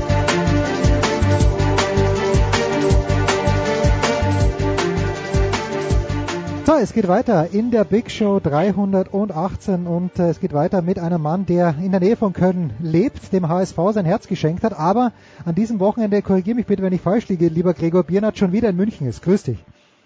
Ich grüße dich, Jens. Ja, genau. Es geht morgen wieder nach München. Das letzte Major steht auf dem Programm und mal wieder top besetzt. Gleich zweimal hintereinander darf ich so ein dickes Ding kommentieren. Von daher freue ich mich auch durchaus ich sag mal so, und ich habe es glaube ich jedes Jahr gesagt, irgendwie ist das das hässliche vierte Geschwisterkind, diese PGA Championship. Äh, mein Eindruck ist so ein bisschen, weil Tennis vier Majors hat, hat man sich im Golf gedacht, wir brauchen halt auch vier Majors und hat sich die irgendwie aus den Fingern gesogen. Gäbe es da keine bessere Alternative, vielleicht auch außerhalb der USA? Du, ich weiß gar nicht ganz genau, wie das mit der Historie aussieht. Äh, ich könnte mir glatt vorstellen, dass die vier Golfturniere, äh, die vier Majors älter sind als die ah, kann sein, vier ja. Tennis-Pendants, denn mhm. diese PGA Championship, die findet jetzt zum 99. Mal statt. Ähm, also das ist nicht nur so ein Anhängsel, die ist zwar die, das, das jüngste der Majors, beziehungsweise das zweitjüngste, ich glaube Masters ist sogar noch jünger. Ach was. Ähm, also okay. das hat schon, das hat schon eine ordentliche Geschichte und eine ordentliche Bedeutung und die soll im übernächsten Jahr auch noch mal ein bisschen angehoben werden. Wir haben den Termin verlegt. Dann ähm, findet nämlich die PGA Championship im Mai statt. Dann gibt's da keinen Monat Pause mehr. Das heißt ähm, Players Championship März, Masters April, Mai PGA, Juni US Open und Juli die British Open dann als letztes. Und dann hat man so eine richtig schöne Serie und dann ist auch diese PGA Championship so ein bisschen mehr integriert und mhm. äh, wirkt dann nicht mehr so wie das Anhängsel, wie du es jetzt beschrieben hast. Das ist schon richtig. Es ist so hinten raus, äh, irgendwie so, so ein bisschen komisch platziert dann im August. Ähm, aber äh, das wird dann spätestens im übernächsten Jahr anders und dann hat man so eine schöne zusammenhängende Major-Serie und ich glaube, dann werden auch die die etwas größeren Kritiker dieser PGA Championship etwas beruhigt. Ja, aber ist das nicht ein Problem für den Golfsport, Gregor, wenn wir im Juli dann die Open Championship haben und danach kommt eigentlich kein Highlight mehr? Aber da kommen schon noch Highlights. Also nach der ähm, nach der British Open ähm, geht die European Tour in die auch so ein bisschen in die heiße Phase. Also da kommen äh, da kommen die ganzen wirklich alten traditionellen European Tour Turniere, mhm, was weiß ich, Dänemark, Italien, Schottland, England, Portugal ähm, und dann ist ja sogar im, im November erst ähm, die Final Series der European Tour. Also bis dahin wird da schon noch viel Golf gespielt. Und ähm, nur kurze Zeit nach der Open Championship findet dann ja auch die, der, ähm, die Playoffs und den FedEx Cup statt auf der US-Tour. Also das, ganz große, also das letzte große Major ist dann die Open Championship, aber für Leute, die sich nicht nur für die vier größten Turniere im Golf interessieren, sondern auch für die vermeintlich kleineren, äh, wo ja aber auch Hammerpreisgelder ausgespielt werden, ja. die kommen den Rest des Jahres auch noch auf ihre Kosten. Gespielt wird diesmal in Quail Hollow Club in Charlotte äh, in North Carolina. Irgendwoher kenne ich diesen Kurs. Die PGA Tour ist dort wahrscheinlich jährlich am Start, oder? Genau, die äh, spielen schon seit vielen Jahren ähm, Quail Hollow Championship und äh, zuletzt hat es den Namen, gab einen anderen Namen, ähm, dieses rein PGA Tour Turnier. Ähm, da hat zum Beispiel Rory McIlroy seinen Durchbruch 2010 geschafft. Auf dem Platz hat er sein erstes PGA Tour Turnier gewonnen. Und ähm, den haben sie jetzt noch ein bisschen umgebaut. Ist ähm, so, so ein paar Löcher sind jetzt wirklich noch interessanter geworden. Also die Spieler loben den Platz in den Himmel und sagen, das ist schon ein echter Test. So ein schöner Parkland-Kurs wird satt grün werden. Auch in Charlotte hat es ordentlich geregnet die letzten Wochen. Mhm. Äh, das wird, äh, wird ein ganz spannender Austragungsort fürs letzte Major. Was bringt es dem Rory, dass er dort schon mal gewonnen hat? Selbstvertrauen? Oder wird, wird äh, bei dieser Championship dann, ist es schwieriger geworden? Was ist denn die Charakteristik von einer Championship? Bei den US Open hast du mir erklärt, immer extrem hohes Rough und eigentlich ein paar 70 Runde. Ja, also bei der bei der PGA, die die PGA ähm, von Amerika, das ist ja sind ja die, die die ähm, PGA Championship austragen, die hätten auch ganz gern, ähm, ja, das das soll halt keiner möglichst irgendwie mit 25 Paar unter Paar gewinnen. Hm. Ähm, das Rough, da müssen wir jetzt mal abwarten, wie sie es äh, wie sie es halten. Ich habe mir die Proberunden noch gar nicht angeschaut, aber prinzipiell versuchen sie durch das Rough um die Grüns und und um die Fairways rum den so ein bisschen schwieriger zu gestalten. Und ähm, was das für McElroy bedeuten kann, klar, also er kennt den Platz, er, vier Löcher haben sie neu gemacht, die kennt er jetzt auch nicht, das ist für ihn auch Neuland. Die haben letztes Jahr erst in so einem kleinen in so einer kleinen Crash-Umbaumaßnahme über drei Monate den Platz dicht gemacht und ähm, hier und da ein paar ganz signifikante Veränderungen vorgenommen. Also die kennt er nicht, aber den Platz insgesamt, das Layout, ähm, Kenter hat da schon mal gewonnen, hat sich schon mal gegen die Besten durchgesetzt, wobei das jetzt auch nochmal eine andere Nummer ist. Ich glaube, aus den Top 100 der Weltrangliste sind 97 bei diesem Turnier dabei. Ähm, mhm. Und wir wissen alle, was da im Moment so für Jungs, äh, ich erinnere da mal an unseren Hideki Matsuyama vom Sonntag und so gerade ähm, ihr Unwesen treiben im Positiven. Ähm, das wird sich wird ein ganz anderes Turnier werden, als das das äh, Rory da mal gewonnen hat. Aber er hat einen kleinen Vorteil, er fühlt sich offensichtlich auf diesem Platz, auf dieser Art des Golfplatzes wohl und ähm, das äh, zusammen mit seiner ansteigenden Form wieder der letzten Wochen ähm, könnte schon könnte schon ganz positiv sich auswirken. Ich habe heute ein bisschen reingehört. Wir nehmen am Mittwoch auf mit Gregor bei den Kollegen von Sky Sport News HD und da hieß es, und ich bin mir sicher, die Information war richtig, Dustin Johnson kommt mit drei Turniersiegen dorthin. Stimmt das denn? Oder die British Open sind noch gar nicht so lang her, die hat er nicht gewonnen, soweit ich weiß. Aber wie, wie läuft's denn bei der Welt Nummer eins? Ja, zuletzt war das ja irgendwie eher ein bisschen überschaubarer geworden. Ja, ähm, seit ja. er beim Masters ähm, noch am ersten Abschlag oder kurz vorm ersten Abschlag die Biege machen musste und dann aufgrund seines Treppensturzes da nicht mitspielen konnte, hat er ähm, hat er nicht mehr gewonnen. Er hat im Frühjahr hat er dreimal hintereinander gewonnen, das ist richtig. Aber jetzt in den letzten Wochen, das ist schon Eben, ein paar Monate ja, her, muss er sich auch erst wieder rankämpfen. Aber er ist immer noch Weltranglisten Erster und wenn es bei dem Klick macht und es passt wieder alles zusammen, dann ähm, braucht man uns nicht drüber unterhalten. Dann ist der von vornherein ganz oben mit dabei. Muss man mal schauen, wie ihm der Platz so liegt. Der hat nämlich dieses dieses Turnier, was in Quail Hollow auf dem ähm, Austragungsort stattgefunden hat, die letzten Jahre nicht mehr gespielt. Äh, für den ist das jetzt eher wieder so ein klein bisschen Neuland und da muss man mal schauen, ähm, wie, wie er sich so zurechtfindet. Das ist auch, Profis können sich auch nicht davon lösen, dass es Golfplätze gibt, die die spielen sie und haben das Gefühl, die richtigen Kurven da ganz natürlich spielen zu können ähm, und andere äh, fühlen sich da dann irgendwie völlig unwohl, weil sie den Ball statt links, rechts, rechts, links spielen. Und da muss man bei Dustin Johnson mal abwarten, ob er sich darauf einstellen kann oder ob es vielleicht grundsätzlich schon von vornherein Platz ist, der ihm liegt. Aber das wird sich dann jetzt äh, mit der morgigen ersten Runde zeigen. Aus deutscher Sicht, wer ist am Start? Martin Keimer und sonst niemand? Martin Keimer leider auch nicht. Der musste absagen. Der wollte ja letzte Woche schon WGC spielen, diese Woche PGA. Das war der Plan. Aber aufgrund seiner doch wohl ziemlich hartnäckigen Schulterverletzung, er hat irgendwie eine entzündete Bizepssehne, wenn ich das so richtig mitbekommen mhm. habe. Also es wird mit Schulterverletzung erstmal deklariert. Dann ist es ähm, das hat leider dazu geführt, dass er beides absagen musste. Die, die, Ärzte haben ihm gesagt, er soll sich mal zehn, zwölf Tage komplett schonen, also wirklich gar keinen Schläger schwingen. Und das bedeutet, dass es jetzt in dieser Woche so langsam wieder losgehen könnte. Und er hat vor, ich glaube Ende des Monats ist es beim Made in Denmark auf der European Tour wieder aufzuziehen. Aber wir haben da leider, haben wir einen Deutschen? Nee, wir haben keinen Deutschen am Start. Alex Shaker ist nämlich auch nicht mit von der Partie. Die Voraussetzung ist, dass du in den letzten beiden Jahren ein PGA-Turnier gewonnen hast, oder was ist nochmal die Voraussetzung, dass du mitspielen darfst? Die Voraussetzungen sind, gehen über Weltranglistenpositionen ah, okay, okay. Äh, und genau auch tatsächlich über, über Turniersiege. Also Bernd Wiesberger ist jetzt zum Beispiel dabei. Schön. Der, der startet ähm, morgen früh um 9 Uhr und ansonsten sind das ähm, Spieler, die die meisten ähm, ja letztlich PGA-wirksamen Punkte gesammelt haben auf der PGA-Tour seit der letzten ähm, PGA Championship. Also es sind dann äh, es sind dann letztlich zum Großteil die, die sich auch unter die Top 100, 125 im letzten Jahr gespielt haben oder da halbwegs regelmäßig vertreten waren. Also die PGA, äh, nein, vielmehr Bernd Wiesberger, so wollte ich sagen. Was in Erinnerung bleibt, ist eine schwache dritte Runde bei den British Open vor ein paar Wochen und äh, die hat er, da hat er mir gegenüber was gut zu machen, der gute Bernd. Was ist die ganz große Story? Gregor, ist es die Chance von Jordan Spieth, der ja dann doch kurzzeitig gewackelt hat in der vierten Runde gegen Matt Kutscher bei den British Open, aber dann es doch gewonnen hat mit einem unglaublichen Stretch von was von 13 bis 17 oder von 14 bis 17, wo er Birdie, Eagle, Birdie oder so ähnlich gespielt hat. Ist das genau. die größte Story, dass Jordan Spieth als jüngster Spieler überhaupt den Karriere, Karriere Grand Slam wahrmachen kann? Ist sicherlich ist sicherlich eine der Geschichten äh, und der spielt vor allen Dingen zusammen an den ersten beiden Tagen mit ähm, mit Sergio Garcia mhm. und mit Brooks Köpka. Das sind die drei bisherigen Major-Sieger. Also das wird äh, einfach schon mal eine riesen eine riesen Gruppe werden und Jordan Speed selber sagte, er macht sich da gar keinen Stress und ähm, keinen Druck. Das ist maximal so ein bisschen im Hinterkopf, aber er kann es sowieso nicht, äh, also er, er kann sowieso nicht jetzt schon in den Sonntag schauen und irgendwie die nächsten Tage beeinflussen, sondern wie es im Golf so schön heißt, immer nur den nächsten Schlag. Und da ist er schon äh, mit seinen ja so ein bisschen über 20 äh, ziemlich weit. Äh, wie sich das dann tatsächlich auswirkt und ob er nicht dann irgendwann in der entscheidenden Phase doch mal am Sonntag, wenn er oben mitspielt, äh, im Kopf rumschwören hat, mein Gott, jetzt kannst du echt Geschichte schreiben. Das wird sich zeigen.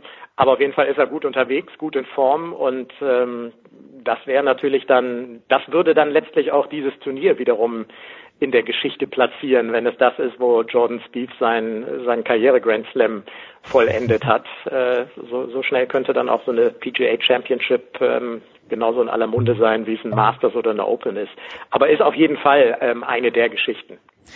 Ich habe im letzten Jahr jemanden kennengelernt, der für einen Memorabilia-Laden in den USA gearbeitet hat und hat ein bisschen aus dem Nähkästchen geplaudert. Ich weiß gar nicht, ob er damit nicht Vertragsbruch begangen hat, aber egal. Ich erzähle nur ungefähr, wie es war. Der hat mir gesagt, seine Company hat Jordan Spieth ein Angebot gemacht für, keine Ahnung, 5000 Autogramme auf, auf Golfbällen oder wo auch immer oder auf äh, Originalautogramme auf Autogrammkarten und dafür hätte er ein unmenschliches Gehalt bekommen sollen, also einen Lohn bekommen sollen dafür.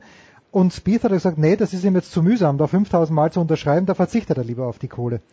Und ähm, ja. mir, mir dünkt der als ein Typ, der sehr zielstrebig ist, aber das Ganze auch ein bisschen mit Abstand sieht. Ist dieser Eindruck richtig oder, weil du weißt ja, ich bin ein ganz großer Fan des Charismas von Jordan Spieth.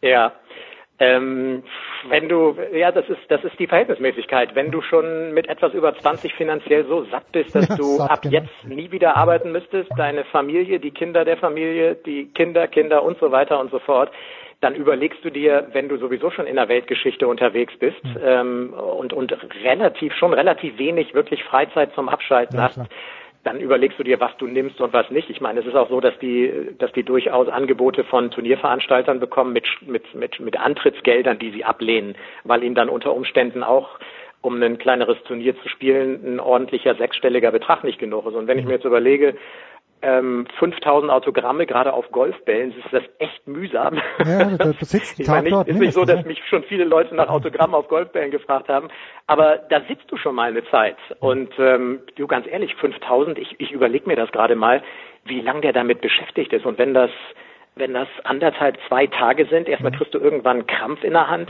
Also ich kann mir durchaus vorstellen, dass der sich da gesagt hat, nee, sorry, da, da setze ich mich persönlich nicht hin ähm, und gebe diese 5000, schreibe diese 5000 Autogramme. Das muss schon richtig ordentliches Schmerzensgeld sein. Ähm, und da bin ich mir nicht sicher, ob nicht ähm, andere seines Formats da genauso gesagt hätten, äh, sorry, das ähm, mit dem Angebot geht ihr mal zur Nummer 80 der Welt, der macht das gerne, der kann auch die Knete vielleicht noch brauchen, aber das habe ich im wahrsten Sinne des Wortes nicht nötig. Ähm, kann ich aber auch so nicht beurteilen, da hängt es natürlich echt davon ab, wie hoch das Angebot war. Aber es zeigt auf der anderen Seite auch, was das für Unsummen sind, die, die, die wenn sie ja, gut spielen, verdienen und dass sie dann äh, es nicht, nicht mal mehr nötig haben, ähm, ja, was für andere wahnsinnig viel Geld ist, äh, anzunehmen und zu sagen, in der Zeit mache ich lieber was mit meinen Freunden, ähm, als für dieses Geld 5000 Autogramme zu schreiben. So, und jetzt kommt die, jetzt kommt die Masterfrage zum Abschluss für Gregor Biernert. Sie dreht sich natürlich um den HSV. Wusstest du, dass der Hamburger Sportverein seit letztem Samstag Weltmeister ist? Oh Gott, Weltmeister, was das die Trikotpreise angeht, oder? Nein, ich erfahre nämlich jetzt aus erster Hand, dass äh, Laura Ludwig und Kira Walkenhorst tatsächlich für den HSV Beachvolleyball spielen. Ich wusste das nicht, aber ich sehe es gerade hier auf der Homepage vom HSV. Nein, meine Frage ist natürlich, man hört zu wenig vom HSV. Ist das ein gutes oder ein schlechtes Zeichen, Gregor? Ähm, ja, gute Frage. Ich, ich würde ganz gern, was so Neuverpflichtungen angeht, würde ich ganz gern ein bisschen mehr hören und mhm. auch, ich muss nicht unbedingt lesen, dass ähm, Gisto jetzt von seiner Mannschaft mal Leistung erwartet und dass er im Training genervt ist, weil sie irgendwie nicht raffen, was er will. Das scheint irgendwie nicht so ganz so tolle Zeichen zu sein. Und die beiden Brasilianer haben irgendwie mittlerweile auch keinen Bock mehr, weil was ich auch verstehen kann, weil Gistol erst mal vor zwei Monaten oder so hieß es noch, ähm, die sollen verkauft werden. Äh, dann mhm. haben die Berater angefangen, sich umzuhören und dann plötzlich hat der HSV eine Kehrtwende gemacht. Das ist natürlich auch alles andere als irgendwie souverän und, und zeigt nicht gerade, dass sie einen wirklichen Plan haben und irgendwie so den, den, den jungen Brasilianern, wo jeder weiß, dass die echt ein bisschen betätschelt werden wollen, ja. erst zu sagen, sie können sich einen neuen Verein suchen und dann zu sagen, nee, ihr müsst doch bleiben, so nach dem Motto, wir haben nichts Besseres. Also für, auf mich macht das schon wieder leider, obwohl ich echt ein Gistol und Todd ja, nicht Fan bin, aber das, den, den hätte ich jetzt die Zeit gegeben, hm. macht auf mich schon wieder einfach einen unsouveränen Eindruck. Deswegen ich sehe es ich sehe es relativ emotionslos in diesem Jahr. Versucht zumindest so in die Saison zu gehen äh, und dann mal schauen. Vielleicht kriegen sie im DFB-Pokal schon gleich die, die er, den ersten Dämpfer und hm. dann, äh, dann brennt's wieder am roten Baum. Ja, wäre langweilig, wenn es nicht so wäre. Gregor, wann werden wir dich und ganz generell, wann wird Sky übertragen? Äh, ab Donnerstag und wann weißt du schon, wann du immer im Einsatz sein wirst? Genau, Donnerstag geht's um 19 Uhr los. Ich mache dann die zweite Schicht, Carlo fängt an mhm. und äh, am Freitag auch 19 Uhr, da fange ich dann an, mache die ersten drei Stunden, Carlo die nächsten. Samstag geht's erst 20.30 Uhr plus los, weil dann mhm. sind wir auf einem Kanal, wo vorher ähm, der DFB-Pokal läuft ja, und sollte der irgendwie in die Verlängerung gehen, dann äh, wird sich auch die Golfübertragung ein bisschen nach hinten verschieben. Und von 20 bis 1 Uhr zeigen wir dann den Schlusstag. Das ist so geplant. Mal abwarten. Für, für Sonntag ist schon die ganze Woche über die höchste Gewitterwarnung vorhergesagt für Charlotte. Äh, Freitagabend auch. Also das kann sich hier und da alles noch ein bisschen verschieben und deswegen empfehle ich auch ja immer mal wieder ähm, im Internet die aktuellen Zeiten. Nachzuschauen. Es kann sein, dass sich da die, die Startzeiten und damit auch unsere Sendezeiten ein bisschen verschieben. Wir werden das genauso wie zuletzt äh, in Großbritannien ganz genau beobachten. Danke Gregor, kurze Pause, Big Show 318.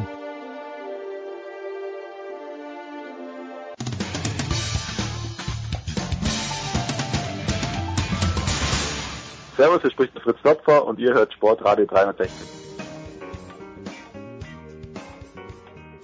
So, es geht weiter in der Big Show 318 mit Motorsport und war das ein Fest am Sonntagabend. Heiko Olderb zu Gast bei Hulbers in Kitzbühel. Wir schalten den Fernseher ein, wir zappen rum und sehen plötzlich Nesca-Fahrzeuge, die nicht im, äh, im Kessel fahren, sondern auf einer normalen Rennstrecke. Und was hören wir? Wir hören die sonore Stimme von Pete Fink und jene von Stefan Ehlen und genau das hören wir jetzt auch. Grüß dich, Pete.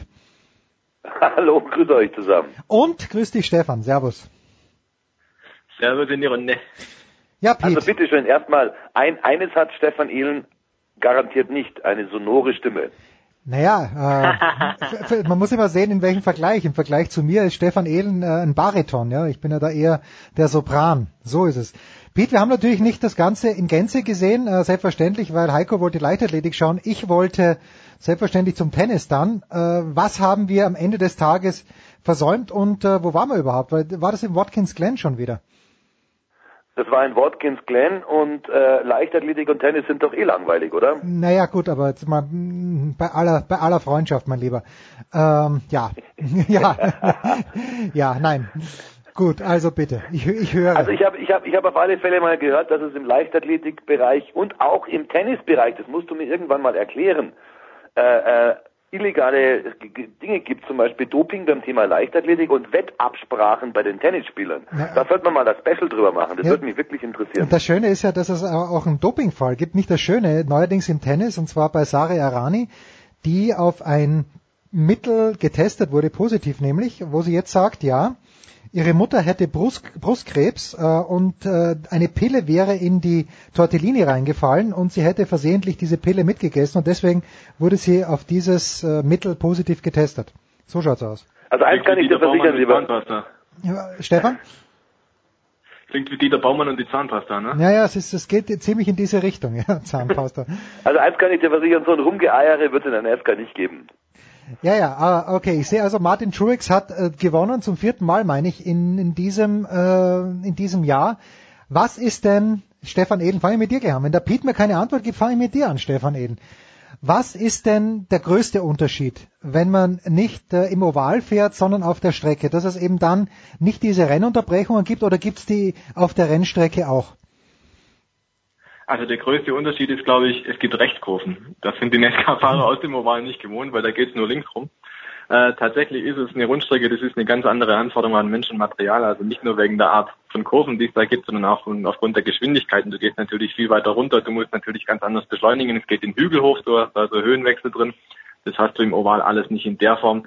Also sprich, es ist im Prinzip eine ganz andere Herausforderung, eine, der sich Nesca im Prinzip nur zweimal pro Jahr stellt, ab nächstem Jahr dann dreimal. Mhm. Und deswegen macht es alleine schon zu einer ganz besonderen Geschichte, eben weil die eigentlich Profis sind im Oval, aber auf der Rundstrecke oder auf diesem Roadcourse, wie man richtigerweise sagen muss, eben nicht.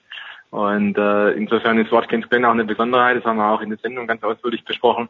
Ähm, da ist die Boxencrew nämlich gefragt, Seitenverkehr zu arbeiten. Das ist die einzige Boxengasse, die äh, rechts liegt und deswegen müssen die ja. spiegelverkehrt arbeiten. Das ist also ganz kurios, da sind die Boxenstopps dann auch drei, vier Sekunden länger als normal. Also statt den üblichen 10, 11, 12 Sekunden dauert es dann halt 13, 14, 15 bis dann die Reifen gewechselt sind und getankt sind. Das ist also eine irre Geschichte und dazu zu schauen und das dann mit diesem Wissen zu verfolgen, macht also schon sehr, sehr viel Spaß. Ja, und dann hast du natürlich die Unwägbarkeiten mit den Geldphasen, die dieses Mal ein bisschen weniger waren. Und äh, das gibt dem Rennen eigentlich eine ganz andere Dynamik auch, weil das Feld sich deutlich mehr auseinanderzieht als im Oval zum Beispiel und du dann halt strategisch auch ganz andere Möglichkeiten hast. Jetzt war es im Vergleich dann ein eher fades Rennen, möchte man sagen, also weil nicht sehr viel Action passiert ist. Aber dafür war es hochspannend, weil dann dafür die Spritpoker-Sache ganz, ganz aufging. Also da wusste man bis vor Schluss, bis kurz vor Schluss nicht, fährt der Brad Keselowski vielleicht sogar durch, hat der genug Sprit drin, mhm. haben die eventuell nur gepokert und gesagt von wegen, das reicht nicht. Also da war richtig, richtig viel geboten und äh, Peter und ich hatten auf jeden Fall unseren Spaß dran. Also das äh, mit dieser mit dieser Boxengasse, wenn man drüber nachdenkt, natürlich völlig richtig. Bei der Formel 1 fährt man rechts raus und äh, in der NASCAR immer links raus. Pete, wenn man die, die Fahrer hört oder wenn man die Interviews liest oder wenn man die NASCAR-Serie so lange verfolgt wie du, lieben die Fahrer das nicht, dass sie auch mal rauskommen aus dem Oval oder sind das im Grunde ihres Herzens alles Ovalfahrer, die da vor allen Dingen vorne mitfahren? Äh, ja und nein. Ähm, ich glaube, das teilt sich so ein bisschen. Da gibt's halt die mehr, also die Mehrzahl der Piloten ist, sind definitiv Oval-Spezialisten. Aber wenn du dich mit denen unterhältst, das ist schon immer eine Abwechslung auch. Aber es ist halt nur eine Abwechslung und nicht mehr und nicht weniger. Hm. Also die NASCAR wird nie eine, eine Rundstreckenserie werden. Dazu gibt es in Amerika einfach viel zu viele Speedways und das Ganze schon viel, viel, viel zu lange. Aber es gibt halt, oder, oder andersrum muss ich es vielleicht formulieren, früher war es so, dass man das mehr oder weniger als notwendiges Übel angesehen hat, diese beiden Rundkursrennen pro Jahr, pro Saison. Und mittlerweile ist es so, dass man aber auch ähm, erkannt hat, da gibt's Punkte, da gibt's Preisgeld, da gibt's Siege, also lohnt sich auch dafür ein bisschen was zu investieren. Deswegen trainieren die das auch, aber halt nicht so intensiv wie das Thema Oval Racing, mit dem sie ja quasi aufgewachsen sind. Und äh, ja, insofern muss ich ja und nein antworten. Also es ist eine schöne Abwechslung, aber mehr ist es auch nicht. Wo stehen wir denn jetzt, Stefan Ehlen, im Moment? Also Martin Truex Jr. führt die Wertung an, hat viermal gewonnen, Jimmy Johnson hat dreimal gewonnen, ist aber nur Elfter in der Gesamtwertung. Ist Jimmy Johnson dennoch jetzt schon automatisch für die Playoffs qualifiziert? Ja, er ist definitiv qualifiziert. Also die Sache ist die, grundsätzlich gilt, du musst auch einen gewinnen und dieser Sieg muss auch zählen. Also Joey Logano hat zwar gewonnen, aber der Sieg wurde ihm nachträglich aberkannt, zumindest zählt er nicht für die Ein Sieg fährt dich quasi erst einmal rein in diese Runde der besten 16. Aber die Sache ist natürlich die, wenn am Ende mehr als 16 Piloten einen Sieg eingefahren haben, dann äh, geht es natürlich darum, dass einer möglicherweise nicht dann weiterkommt. Aber den Fall haben wir momentan nicht. Momentan gilt immer noch, wenn du gewinnst, bist du dabei. One win and you are in. Mhm. Und äh, wer drei Siege geholt hat oder vier gar, wie Martin Truex Jr. und Jimmy Johnson respektive, die sind alle definitiv schon durch, die sind dabei. Zumindest in der ersten Runde, aber wir wissen ja alle, die Playoffs bei NASCAR sind gestaffelt zu jeweils drei Rennen. Das heißt, du hast insgesamt noch drei weitere Runden, die danach kommen. Und äh, wenn du in der Round of Four oder der Championship Round dabei sein willst, dann musst du dich also jedes Mal weiter qualifizieren. Also für Martin Truex Jr. und für Jimmy Johnson wäre dieses Weiterkommen nur der erste Schritt erstmal. Ist Jimmy Johnson, Pete, jetzt derjenige, dem die amerikanischen Fans am ersten die Daumen drücken? Weil er der letzte Verbliebene ist, mehr oder minder. Du meinst die Jugendtage der, der NASCAR? Naja, also ich meine ganz, ganz generell. Ich meine, wer ist denn jetzt der, wer ist denn der Bannerträger im Moment in der NASCAR? Ja, das ist immer noch Dale Earnhardt Jr., ganz klar, solange er noch fährt, ist er das äh, mit Abstand sogar. Ähm, wenn er mal nicht mehr da ist ab nächste Saison, wie viele andere auch, dann mischt sich wahrscheinlich ziemlich durch. Da freuen wir uns drauf, äh, weil wir dann viele neue Gesichter sehen und wir weinen mit einem Auge mit, weil wir natürlich Abschied nehmen von vielen, vielen ähm, Menschen, die uns lieb gewonnen wurden da in den letzten Jahren, die halt jetzt vielleicht nicht mehr dabei sind. Der letzte ist jetzt zum Beispiel Casey Kane, der sein Cockpit verloren hat. Ein paar, paar Tage kam es äh, raus, die Meldung. Kurt Busch wackelt noch. Mhm. Gibt es widersprüchliche Aussagen dazu. Auch Danny Kirkpatrick könnte wackeln. Also da, da macht man momentan vor gar nichts halt. Also wie das noch rausgeht in dieser Silly Season, das ist eine gute Frage und äh, da werden wir mit noch Sicherheit noch ein paar Wochen spannend, äh, spannende News immer wieder haben. Warum wackelt Danica Patrick? Äh, hat die in ihrer Zeit in der NASCAR-Serie nie ein Auto gehabt, mit dem sie tatsächlich richtig vorne reinfahren hat können, Stefan Ehlen? Äh, warum wackelt Danica Patrick? Die ist doch wichtig für die Serie, habe ich den Eindruck. Ja, Danica Patrick ist wichtig für die Serie. Es ist natürlich ein Aushängeschild, wenn du in der Top-Liga eine Frau dabei hast, die da mitfährt und die auch eigentlich konkurrenzfähig ist. Aber dieses eigentlich, naja, sitzt in dem Spitzenauto bei Stuart Haas, ähm, aber die Ergebnisse stimmen halt nicht. Das ist das eine. Also sie fährt meistens im Bereich na, Top 20, Platz 22, 23, 24. Das ist so die Region, in der wir sie oft sehen. Und Sie hat ab und zu auch mal Ausreißer nach oben, fährt dann mal in der Top Ten rum, wird dann aber auch sehr oft in Zwischenfälle verwickelt und abgeräumt. Das sehen wir tatsächlich auch sehr oft. Also sie ist tatsächlich auch eine, die, die viel, viel Pech hat und das scheinbar anzieht, ähm, dass die Kollegen sie öfters dann mal abräumen. Ähm, blöd ist natürlich, du bist im Motorsport immer davon abhängig, dass irgendeiner die Show finanziert. So ist es auch mhm. bei Danica Patrick. Und Danica Patrick ist abhängig davon, dass irgendein Sponsor kommt und sagt, okay, wir machen das mit, dass du nur mittelprächtig fährst.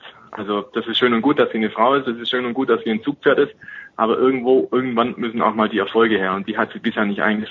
Sie hat mal geglänzt, ja, sie hatte die Pole Position beim Daytona 500, das ist die wichtigste Pole bei NASCAR überhaupt, mhm. aber ansonsten muss man klar sagen, hat sie unterm Strich zu wenig gerissen. Und wir haben jetzt auch in den letzten Wochen tatsächlich immer wieder die Tendenz gesehen, es werden junge Leute geholt, es werden die alte Garde über sukzessive aussortiert Und da sind auch wirklich große, große Namen dabei, die jetzt den Hut nehmen müssen oder die zumindest ihr Top-Cockpit verlieren. Und ich glaube, der Trend geht dahin, dass das vielleicht auch heißen kann, tja, Danica, du bist zwar Superstar, aber irgendwie müssen wir schauen, dass wir hier vorankommen Richtung Zukunft. Und das könnte auch bedeuten, dass sie am Ende auf der Strecke steht. Also Danica braucht dringend einen Sponsor, der die ganze Sache finanziert, weil ansonsten wird Ford äh, und Stuart Haas irgendwann mal sagen, okay, wir haben es probiert, es hat ja, funktioniert, aber nicht so, dass wir sagen können, das war ein Durchbruch. So, Peter, sag ich aber, das ist schlecht für die Serie. Und ich sage, es ist schlecht, wenn, wenn äh, junge Leute, die vielleicht schon schneller sind als die Legenden, aber ich, ich finde schon, dass eine Serie von älteren Fahrern auch lebt. Ja, es ist natürlich in der Formel 1 genauso. Fernando Alonso hat ein scheiß Auto in diesem Jahr, aber wenn Fernando Alonso nicht mehr da ist, dann fehlt etwas. Da kann der nächste Go-Kart-Fahrer daherkommen, da kann meinetwegen Lukas Auer daherkommen. Und sage ich trotzdem, ich würde lieber Fernando Alonso sehen. Wie siehst du denn diesen Generationswechsel? Ja, also den Atalas, den wir jetzt da in der NASCAR erleben in den letzten ein, zwei Jahren, das ist schon unvergleichbar. Das hat, das hat schon, das hat schon historische Ausmaße. Das ist schon eine dramatische Entwicklung, die da passiert ist. Muss man so ganz deutlich sagen. Hat aber auch damit zu tun, wenn man sich da mal auf ein Interview mit Dale Earnhardt Jr. bezieht, ähm, da hat vor kurzem mal gesagt, es geht halt auch darum, dass die Sponsoren nicht mehr bereit sind, so viel Geld in, äh, in die NASCAR zu investieren.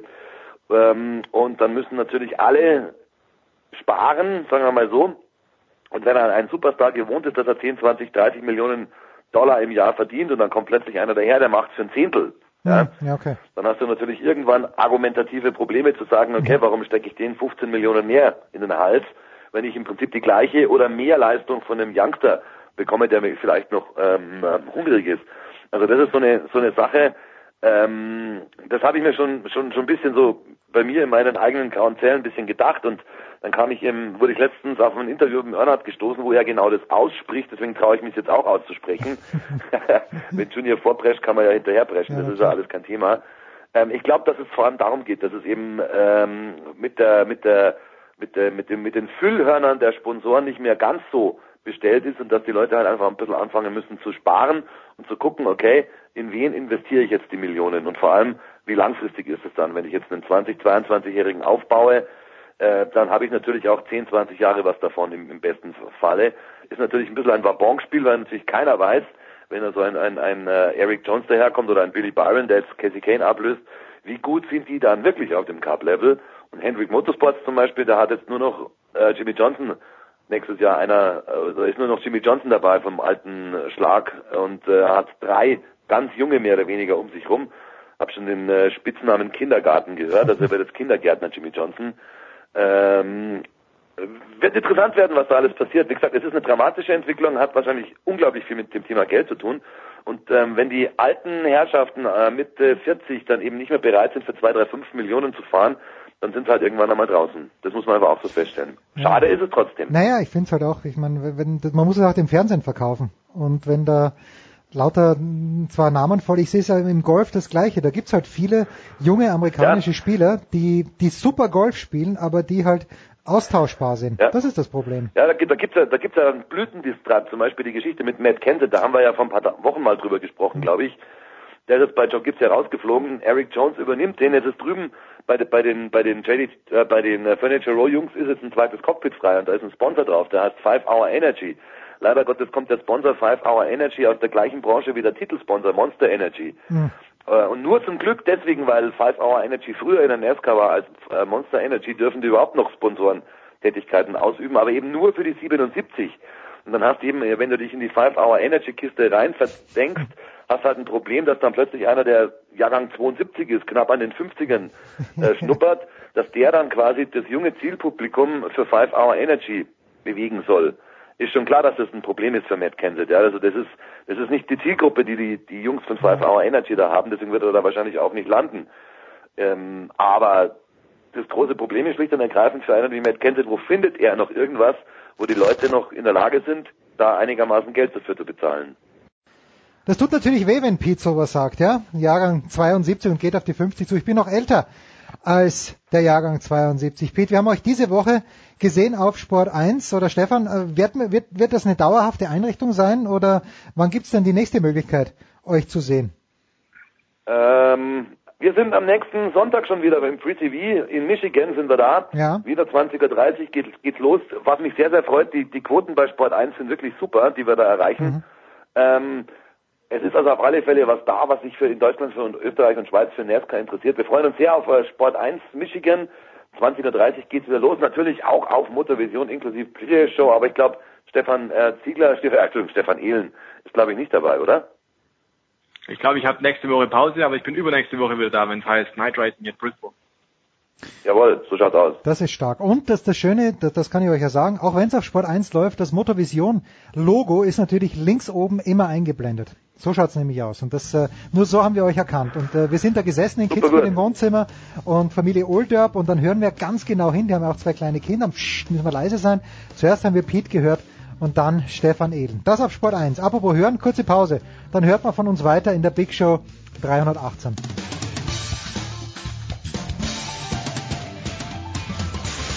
Ja, hallo, mein Name ist Raphael Holztöppel. Ich bin deutscher Stabhochspringer und, und live zu hören bin ich hier auf Sportradio 360. So, es geht weiter in der Big Show 318 mit Motorsport. Stefan Ehlen ist dabei geblieben. Neu dazugekommen, uh, The Voice, Stefan Heinrich. Servus, The Voice. Einen wunderschönen guten Tag. Wir machen ein kleines bisschen in dieser Sommerpause, die ja nicht für alle Motorsportklassen gilt, aber ein kleines bisschen Schwarzmalerei muss schon erlaubt sein. Wir haben ja seit ein paar Wochen die Neuigkeit, dass aus der äh, DTM Mercedes aussteigt, aus der WTCC, da wird es auch immer enger. Stefan, wie lange wird es den Motorsport überhaupt noch geben in der jetzigen Form, wenn ein, ein Hersteller nach dem anderen sich verabschiedet? The Voice, die Frage an dich. Ähm, also den klassischen Motorsport wird es äh, sicherlich noch sehr, sehr lange geben. Aber momentan muss man natürlich zugeben, nach äh, vielleicht 15, 16, 17, 18 Jahren des permanenten Aufschwungs und der großen Blüte ist klar, dass irgendwann in den typischen Nachfolgen von Rezession und jetzt natürlich was Automobilbranche weltweit angeht, Dieselskandal, das ganz große Thema, dass es da irgendwann größere Nachwirkungen und Zuckungen geben wird, ist völlig klar. Ich glaube, einige Automobilhersteller machen da gerade ein paar größere Fehler, vielleicht auch aus der Not geboren. Druck der Gewerkschaften, Druck der Politik, Druck der Öffentlichkeit dass sich äh, viele Automobilhersteller, vor allem auch die Deutschen, nicht mit Ruhm bekleckert haben in der Art und Weise, wie die Diesel als Affäre ans Licht gekommen ist und jetzt danach auch mit dem Handeln derselben, mhm. das steht, glaube ich, außer Frage, dürften sich alle Experten einig sein. Ähm, klar ist auch, dass man momentan von Seiten der, der Automobilmanager schlecht abschätzen kann, was kommt da jetzt noch an Kosten auf uns zu. Also Schadensersatzansprüche und, und, und. Und deswegen wird gerade mit einem ganz dicken Rotstift enorm gestrichen. Bei Porsche, wir haben das ja hier schon mal kurz angesprochen, bei Sportral 360 ist die Argumentationskette noch einigermaßen flüssig, indem man sagt, wir haben jetzt dreimal hintereinander Le Mans gewonnen, mhm. ähm, wir sind auf dem Weg auch erneut wieder Sportwagen Weltmeister zu werden. Wie oft kann man dann siegen, bis dann tatsächlich das normal wird und im Grunde keine Marketing- und Werbebotschaft mehr ist, sondern das dann einfach die Frage sich dann nur noch stellt, wann verlieren die denn mal? Also irgendwann wird eine lange große Erfolgsserie äh, dann zum Risiko für den Automobilhersteller. Du kannst dein Image dann im Grunde kaputt machen. Vergleichbares war vielleicht auch bei der bei VW in der Rallye-Weltmeisterschaft. Das kann man von Mercedes in der DTM sicherlich nicht erwarten äh, oder behaupten, die haben ganz sicherlich jetzt einen Stecker gezogen, weil die aktuell so viel in die Formel 1 reinstecken müssen. Denn Ferrari ist, wir haben es hier immer wieder gesagt, bei den äh, sehr, sehr unterhaltsamen, informativen Benzin Benzingesprächen mhm. auf Sportradio 360, Ferrari ist dran. Das haben wir auch in Ungarn jetzt gesehen. Das bedeutet, es sind deutlich mehr Investitionen notwendig rund um die Silberpfeile.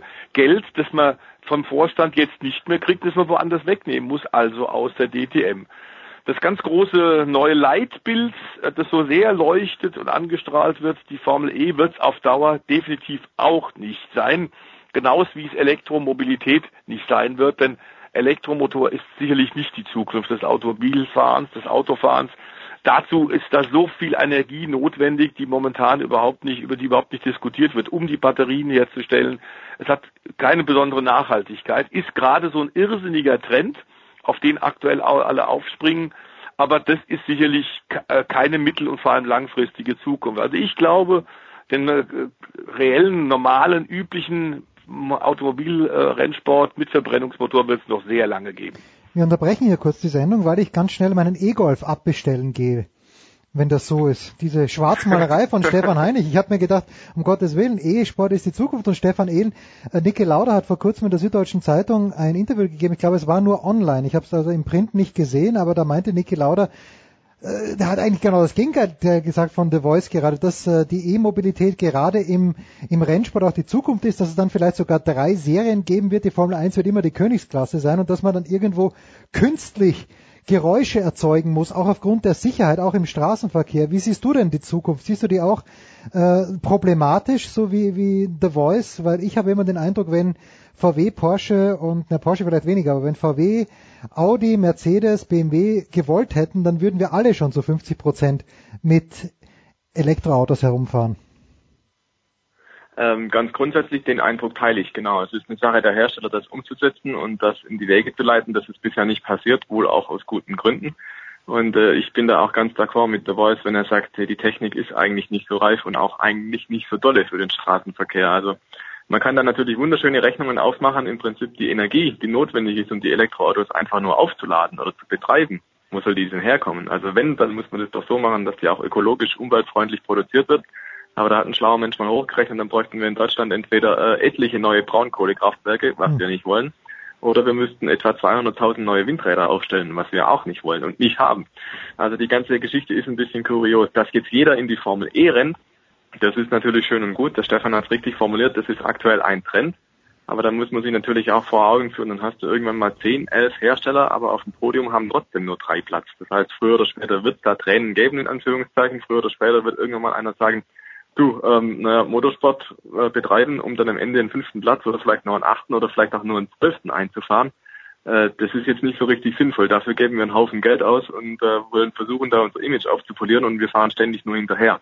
Ähm, das ist natürlich das eine. Dann kommt natürlich wieder die andere Seite, die sagt, naja, wenn wir dann nur hinterherfahren, dann müssen wir halt mehr investieren.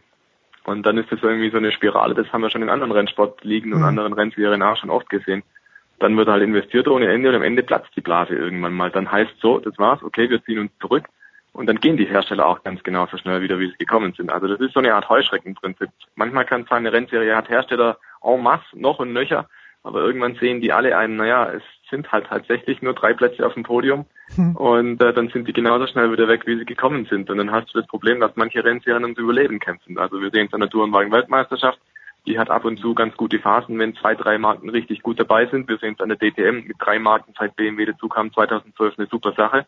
Aber davor mit zwei Marken, hm, bei der Formel 1 genau dasselbe. Und so ist es immer ein bisschen ein Kreislauf. Und äh, es steht wahrscheinlich zu befürchten, sobald dieser Hype um die Formel E auch wieder nachlässt, sobald dann da die ersten wieder enttäuscht abreisen, dann ist es genauso, dass da auch die Sache wieder zugrunde geht.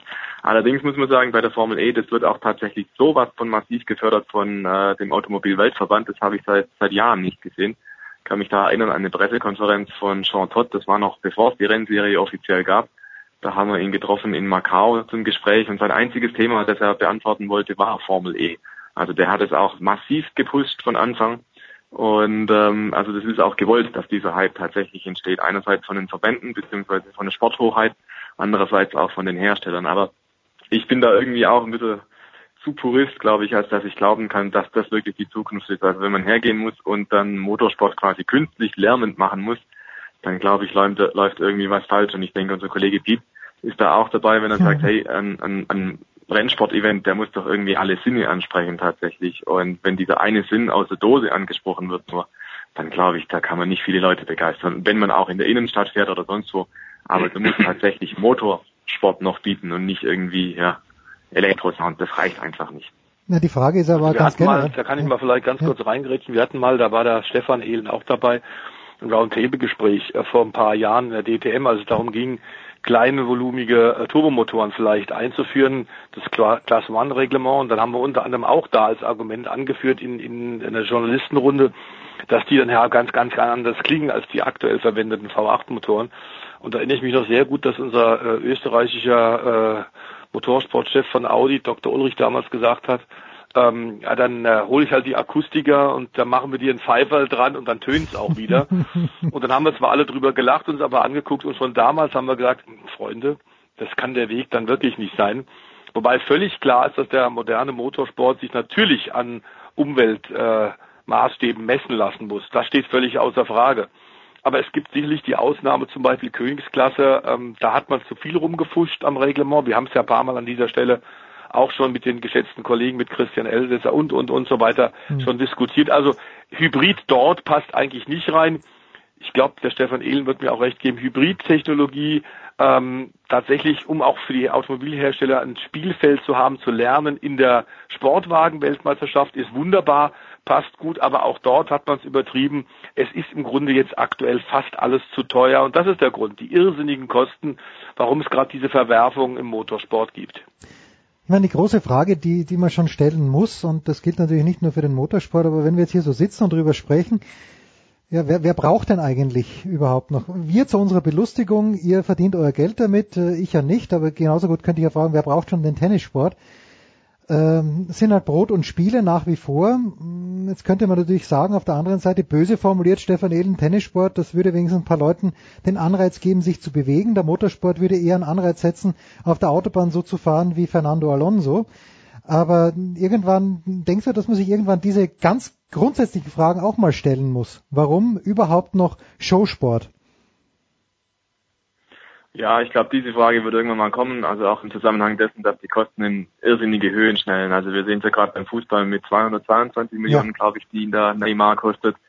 Das sind ja Dimensionen, also die kann man sich gar nicht mehr vorstellen. Also so, so eine große Zahl alleine vor sich zu haben, das ist doch banker Irrsinn eigentlich nur. Genauso ist es im Motorsport. Und im Prinzip ist es wahrscheinlich auch so, dass es an der Zeit ist, dass der Motorsport sich mal wieder ein bisschen gesund schrumpft. Also wir reden hier von einer Vielzahl von Rennserien, unterschiedlichste Formate. Es gibt ja nicht nur die Formel 1 und DTM und die Langstreckenweltmeisterschaft, es gibt ja auch hunderte von anderen Rennserien und teilweise gibt es auch Rennserien, die die Welt einfach nicht braucht. Mhm. Ähm, da wäre wahrscheinlich tatsächlich mal an der Zeit, dass man da sagt, Mensch, man tut sich ein bisschen zusammen, man vereinfacht Regeln, man macht die so, dass man sie auch weltweit äh, anpassen kann, dass man sie weltweit einsetzen kann, die Autos. Das ist das, was die Hersteller unterm Strich eigentlich wollen möglichst viele Autos nach gleicher Bauart herstellen und dann möglichst viel davon verkaufen. Das ist wahrscheinlich das Modell, was wir in der Zukunft sehen werden, dass wir einzelne kleine Rennwagen in kleinen Serien sehen im Sinne von, wir bauen da nur zwei Stück davon und die treten dann an gegen andere Prototypen von Herstellern, weil das unheimlich viel Geld verschlingt, glaube ich, das wird mehr und mehr verschwinden. Aber du hast tatsächlich die Chance im Motorsport da ein bisschen was zusammenzuraffen und ich glaube, das könnte was sein, ähm, wo du langfristig dann hinkommst. Äh, Breitensport wird es wahrscheinlich immer geben, es sei denn, es wird irgendwann mal nicht mehr finanzierbar. Und die große Hürde, Stefan hat es auch gerade gesagt, sind einfach die Kosten, die gehen immer, immer höher. Und gerade in den Top-Rennserien ist das natürlich ein Problem. Irgendwann sehen wir ja die Formel 1 selbst mal ankommen bei nur 20 Autos. 20 mhm. Autos ist schon recht wenig. Die DTM gräbt momentan rum mit 18. Das sind also Dimensionen auch schon erreicht, wo du sagen musst, hm, das ist dann langsam nicht mehr ganz gesund für den Sport. Und da muss man sich dann wirklich mal überlegen, wie das dann weitergehen kann. Aber für mich Gerade im Tourenwagenbereich, im GT-Bereich, da brauche ich keine 120 Rennserien, sondern da reicht, wenn man das ein bisschen reduziert. Dann will ich lieber ein qualitativ hochwertiges Feld haben und dafür dann 30, 40 Autos am Start.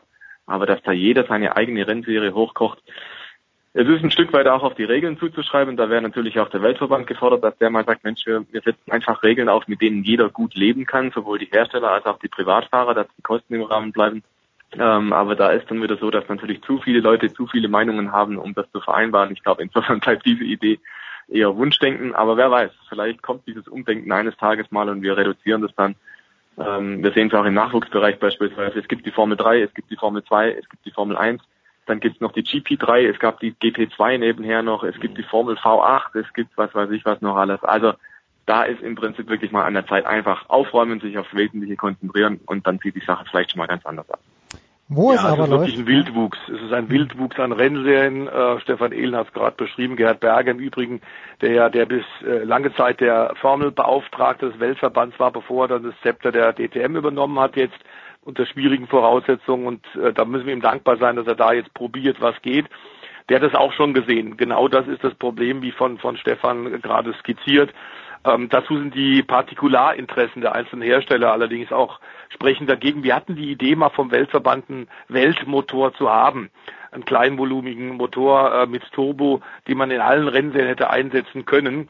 Ähm, das war eine tolle Idee, das war ein prima Konzept ist aber von den Herstellern überhaupt nicht angenommen worden, weil die gesagt haben, wir wollen Erfolg haben und wenn wir einen gleichen Motor haben, dann wird es vielleicht schwieriger. Wir wollen, dass wir mit unserem Geld und unseren Entwicklungskapazitäten arbeiten können, uns einen Vorsprung rausarbeiten können, egal wie viel es kostet.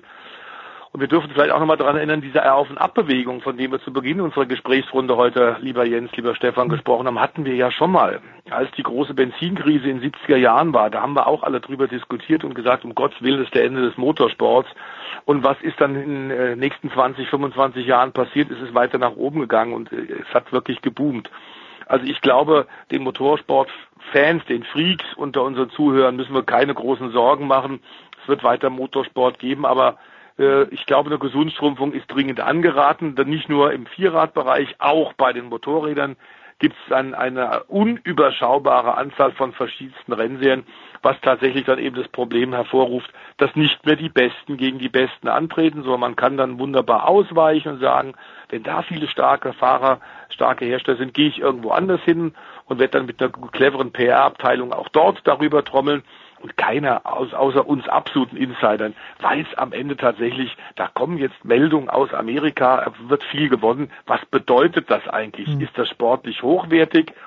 Was heißt das eigentlich? Also das ist so ein bisschen schwierig einzuschätzen für den Fan, aber ich glaube tatsächlich, Formel E wird, wird ein Betätigungsfeld sein und vielleicht auch im Rallycross zum Beispiel. Das sind Sprintrennen. Da ist es dann mit der Batteriehaltbarkeit, glaube ich, kein Problem. Da wird auch schon viel experimentiert. Matthias Ekström hat es unter anderem auch schon vorgeschlagen. Das könnte ich mir gut vorstellen. Es gibt ein paar äh, Gebiete, bei denen es wirklich wunderbar funktionieren könnte mit der Formel E, aber dann nur als Zusatz und nicht als Ablöse der momentan äh, großen FIA-Rennserien. Und man muss auch sagen, die Elektrorennserie, die verschlingt dermaßen viel Geld. Wir haben jetzt gerade vorsichtige Kalkulationen aus Frankreich von Auto Hepto vorliegen. Da steht dann ziemlich deutlich drin, dass ähm, der Herr Todd da äh, Millionen und Abermillionen gerade reinschmeißt hm. und äh, überhaupt keine Chance hat, aktuell eine Refinanzierung hinzukriegen. Und es wird auch den Herstellern, die alle jetzt einsteigen, wie Jens von dir zu Beginn genannt, wird das auch nicht sehr viel besser werden. Im Gegenteil, die Luft wird dann dünner und es wird alles noch teurer. Und dazu musst du dann auch natürlich ein bisschen Geld der Hersteller nehmen, um dann Veranstaltungen aus dem Boden zu stampfen, wie jetzt in Montreal oder wie in New York. Das heißt, wenn du in die Städte reingehst, um neue Zuschauer, neue Kunden zu bekommen, ist das natürlich deutlich teurer, als wenn du auf permanenten Rennstrecken gehst. Ich werde mir jetzt gleich eine Solaranlage in den Garten stellen. Was braucht der Hund schon Platz, wenn Fatih dort selbst Strom machen kann? Ich bin ganz, ganz verwirrt nach unserem Gespräch. Habe diesem Wochenende Übrigens in Österreich äh, die MotoGP zu Gast. Äh, The Voice nur ganz kurz noch. Da sehen wir aber die Besten, oder? In der MotoGP sehen wir Absolut. tatsächlich die Besten oder haben sich dort auch schon welche absentiert und gesagt, weißt was? In der MotoGP gegen Marc Marquez mag ich nicht fahren und gegen Valentino Rossi. Ich suche mir meine eigene Serie. Das könnte ich zwar verstehen, ähm, wenn du kein absolut brillanter Spitzenfahrer mhm. bist, aber da geht, führt kein Weg dran vorbei. In der Motorrad-WM tatsächlich in der Moto 3, in der Moto 2 und in der Moto GP, der Königskategorie, da ist es wirklich die absolute Epizentrum, die Spitze des, des Berges. Ähm, es gibt viele Rennserien drunter, die eine gute Ausbildungsstation sind. Wir übertragen zum Beispiel auch gerade aktuell für Motorsport äh, TV die Rennserie, den Red Bull MotoGP Rookie Cup. Da sind äh, 12 bis 16-Jährige gefahren. Mhm auf 250er KTM, die fantastische Rennen bereits zeigen. Da denkst du dir, das kann nicht wahr sein. Also um den Nachwuchs dort müssen wir uns keine große Sorgen machen. Exzellente Rennen auf ganz, ganz schwierigen Rennstrecken wie zuletzt in Brünn oder wie jetzt am kommenden Wochenende, also auf dem Red Bull Ring in Knittelfeld in Spielberg. Wir wollen dann nur hoffen, dass das Wetter ein bisschen gut ist. Das war ja, glaube ich, lieber, lieber Jens, gerade in Österreich in den letzten ja, Tagen so ein bisschen ja. das Problem. Ja. Absolut zweifelhaft. Und da wollen wir einfach hoffen, dass der Wettergott ein bisschen mitspielt und dass, dass die Unwetter keine Auswirkungen haben auf den Grand Prix. Ja, da freuen wir uns in diesem Wochenende. Es soll, glaube ich, besser werden am Wochenende. Heute ist es zweifelhaft. Apropos Wochenende, wir haben schon gehört, Stefan Ehlen wird nicht äh, NASCAR kommentieren. Stefan, was wird es denn sein an diesem Wochenende für dich oder hast du ausnahmsweise mal frei? Ich habe tatsächlich nicht frei, das hatte ich vergangenes Wochenende äh, zum Auftakt der Sommerpause. Aber dieses Mal ist es so, ich werde mir natürlich die MotoGP anschauen. Äh, Österreich Ring, der alte zumindest, teilweise befahren in Spielberg. Das ist natürlich immer eine, eine, eine tolle Schau, da muss man unbedingt zuschauen und Red Bull versteht es ja auch, die Events entsprechend mhm. aufzuziehen. Dementsprechend, glaube ich, kann man sich da auf was gefasst machen. Und ansonsten, ja, ich meine, der Motorsport steht nie ganz still, auch wenn die großen Serien Pause machen. Es gibt immer genug zu berichten, spannende Entwicklungen zu beobachten und deswegen werde ich mich damit ein bisschen beschäftigen und wahrscheinlich, wahrscheinlich, wenn das Wetter mitspielt, dann vielleicht auch noch eine kleine Radeltour einlegen. Ja, das hast du dir verdient. Ich habe schon ein paar gemacht in den letzten Tagen, muss ich sagen, auf dem Bergrauf in Kitzbühel. Das hat schon Charme. Bin jetzt wieder in München. The Voice das Wochenende ist natürlich nicht arbeitsfrei für dich, wie auch. Äh, kann nicht sein. Also ich werde vom Red Bull Ring auch berichten und zwar vor allem vom Red Bull MotoGP Rookie Cup, weil ich mich da jetzt mal in diesem Jahr mich besonders hintergeklemmt hat, wo kommen denn die ganzen Valentino Rossis der Zukunft mhm. tatsächlich her? Wir haben da gerade zwei 13-jährige äh, Zwillinge aus der Türkei, Kahn und Dennis Öncü, die aktuelles Alsen, Grund und Boden fahren. Und das aus dem Motorsport Schwellenland der Türkei, wo sie quasi vor Ort selbst in ihrem Heimatland kaum Chancen haben, mhm. Motorradrennen zu fahren. Die müssen da also so ein bisschen wie die Schweizer, die ja auch keine Rundstreckenrennen mehr haben seit äh, dem schweren Le Mans-Unfall Ende der 50er Jahre. Die müssen also dauernd ins Ausland gehen, in ganz jungen Jahren schon ins Ausland und dort überhaupt Rennen zu fahren. Das ist ganz erstaunlich. Und die Motocross-Weltmeisterschaft, da haben wir ja gerade aus Österreich ein richtiges Signal gehabt in Lommel, auf dem schönsten Sandplatz in Europa, mhm. die Motocross-Strecke im tiefen Sand in Belgien am vergangenen Wochenende. KTM die Firma, die österreichische Firma aus Mattighofen, hat äh, einen einsamen Rekord hingestellt. Alle drei Podiumsplätze in den beiden Klassen, in der MX2 und in der MX Grand Prix, alle sechs Plätze auf dem Podium, also von KTM-Werksfahrern. Ready to Race in Orange, das war also ganz, ganz oben. Das gab's in den letzten 20 Jahren nicht und wird so bald auch nicht wieder geben. Aber die Österreicher, die inzwischen ja ein Riesenerfolgsmodell da hingebekommen haben, KTM ist inzwischen schon größter europäischer Motorradhersteller im Sport sind sie auch nicht zu stoppen. Und äh, vor allem im Offroad-Bereich sind sie die klare Nummer eins. Und die haben ihre nächste Sainsonstation dann in Frauenfeld in der Schweiz, Werratserfund mhm. und Otter, also großer Preis der Schweiz Motocross. Da werde ich auch drüber berichten. Insofern wird Samstag, Sonntag äh, ordentlich was zu tun geben, aber so soll es ja auch sein. Natürlich, KTM. Heinz Kinnegartner, sage ich nur. Wir sind auf der Suche nach Heinz Kinnegartner. Heinz, bitte melde dich. Danke, The Voice, danke, Stefan Ehlen. Das war's mit Motorsport. Kurze Pause, dann geht's ja weiter.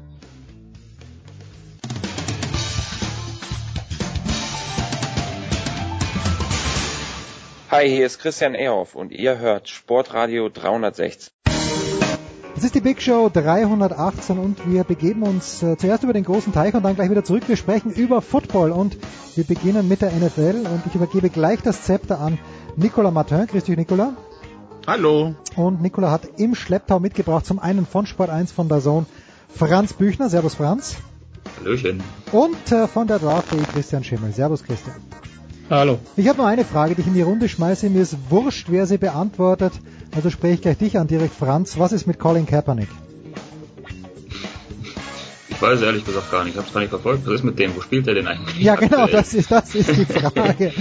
äh, ah. ich, ich, hoffe, ich hoffe, es wird was mit, mit Colin Kaepernick, ehrlich gesagt, weil charakterlich, also wir haben es ja letzte, haben wir ja letzte Saison festgestellt mit der ganzen äh, Kniegeschichte bei der Hymne etc. Äh, scheint das ja ein guter Kerl zu sein. Ich hoffe, dass es für ihn auch sportlich mal wieder besser läuft. Nikola, it's all yours.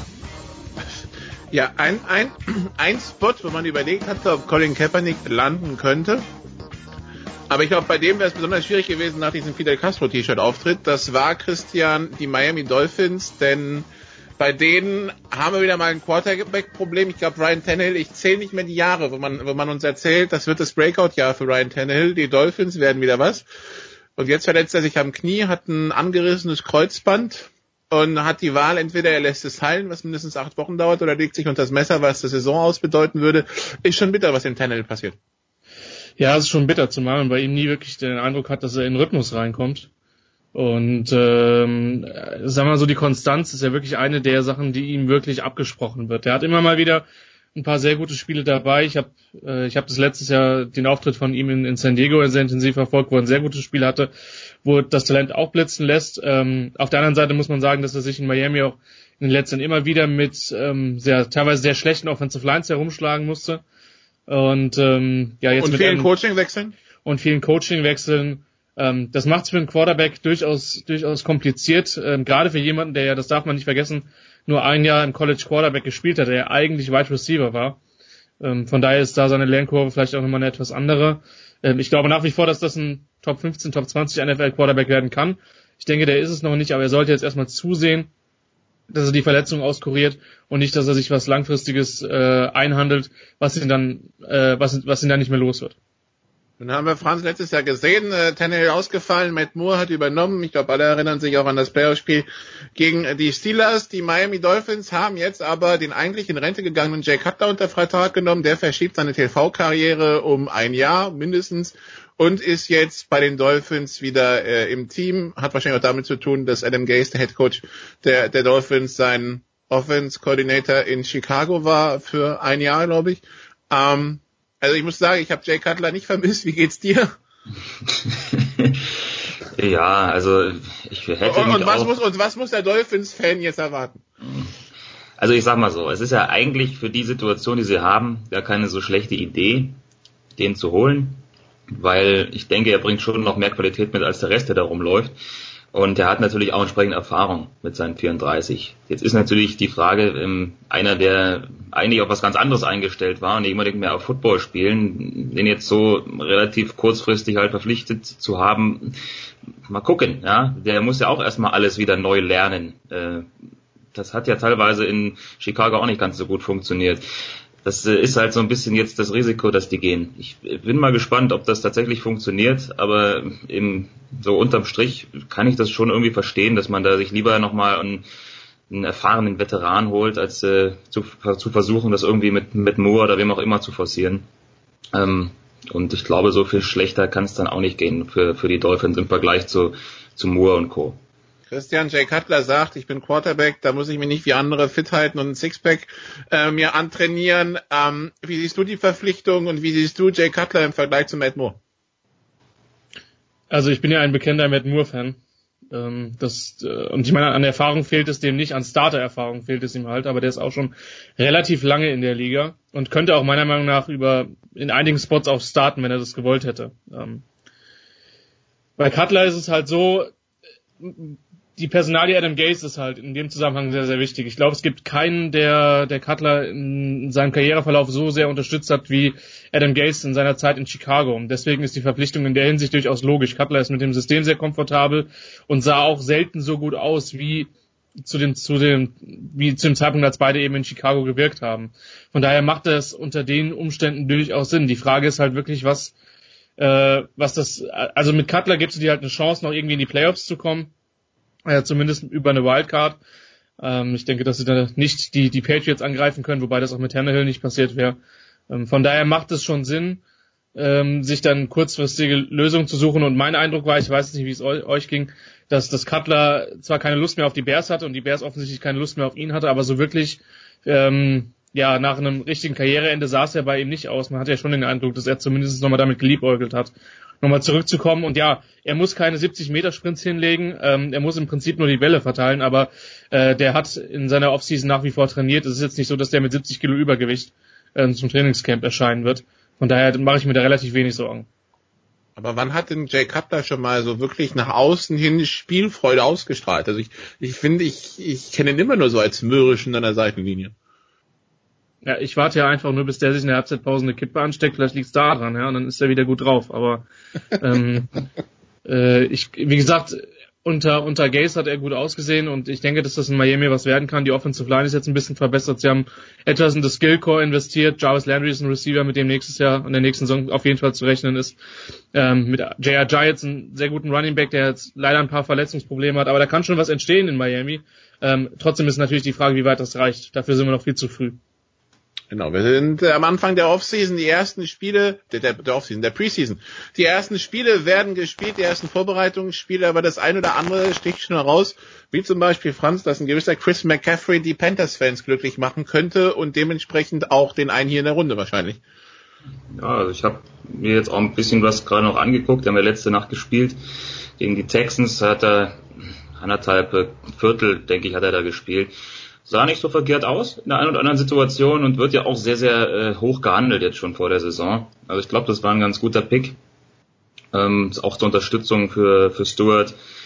Vielleicht sogar einer, der an Stewart vorbeiziehen kann, je nachdem, wie sich die Saison entwickelt. Mal gucken. Also ich glaube tatsächlich, dass äh, ist auf der Position und die war ja sowieso auch gerade in der letzten Saison, die ja nicht so gut verlaufen ist, eh schon die, die noch am besten funktioniert hat. Da sind die Panthers sehr, sehr gut besetzt. Und wenn man sich dann darüber hinaus anschaut, wie auch ein Calvin Benjamin gestern gleich mal einen Touchdown da aus der Luft greift, dann äh, gibt das, was die Offensive angeht, zumindest die ersten kleineren Eindrücke, die man jetzt hier so sammeln kann. Wir wollen das nicht alles nie überbewerten, ist klar, aber schon durchaus Grund zum Optimismus. Also solange die Leute fit bleiben, sollte das offensiv dann doch wieder ein Stück besser werden. Natürlich auch noch mit dem Fragezeichen so ein kleines hinter, hinter Mr. Newton, aber ja, Christian McCaffrey kann da eine ganz wichtige Rolle spielen. Wer hat sonst Grund zum Optimismus, Christian? Bei den Panthers oder generell? Generell. Die Panthers aber auch. Panthers haben mit Sicherheit, vor allen Dingen, wenn die Panthers gesund werden. Das ist ja so das Ding. Und auch in der Secondary haben sie jetzt ein bisschen mehr Erfahrung. Ähm, ach, da gibt's denke ich, einige Mannschaften, die ziemlich ambitioniert, die ziemlich ambitioniert äh, in diese Saison starten. Ich meine, von den üblichen Verdächtigen in der AFC mit, mit Patriots, Steelers, die, die Ravens haben jetzt ein sehr, sehr großes Verletzungspech, aber die würde ich da vielleicht auch mit reinnehmen. Das sind so die, das sind so die etablierten. Ansonsten sage ich mal so die, die Media Darlings dieses Jahr, das sind ja schon die, die Buccaneers, bei denen ja gerade auch Hard Knocks ist und die Tennessee Titans, das sind mit Sicherheit zwei Teams, auf die ich sehr gespannt bin. Und in der, in der harten AFC West ist die Frage, ob die, ob die Raiders ähm, tatsächlich richtig schnell kommen können. Derek Carr, wir wissen, es ist letztes Jahr unmittelbar vor den Playoffs aufgefallen. Also ich sag mal Raiders, Buccaneers und, und Titans, das sind mit Sicherheit so die Media Darlings und dann wird man, wird man mal sehen, wie weit es für die gehen kann.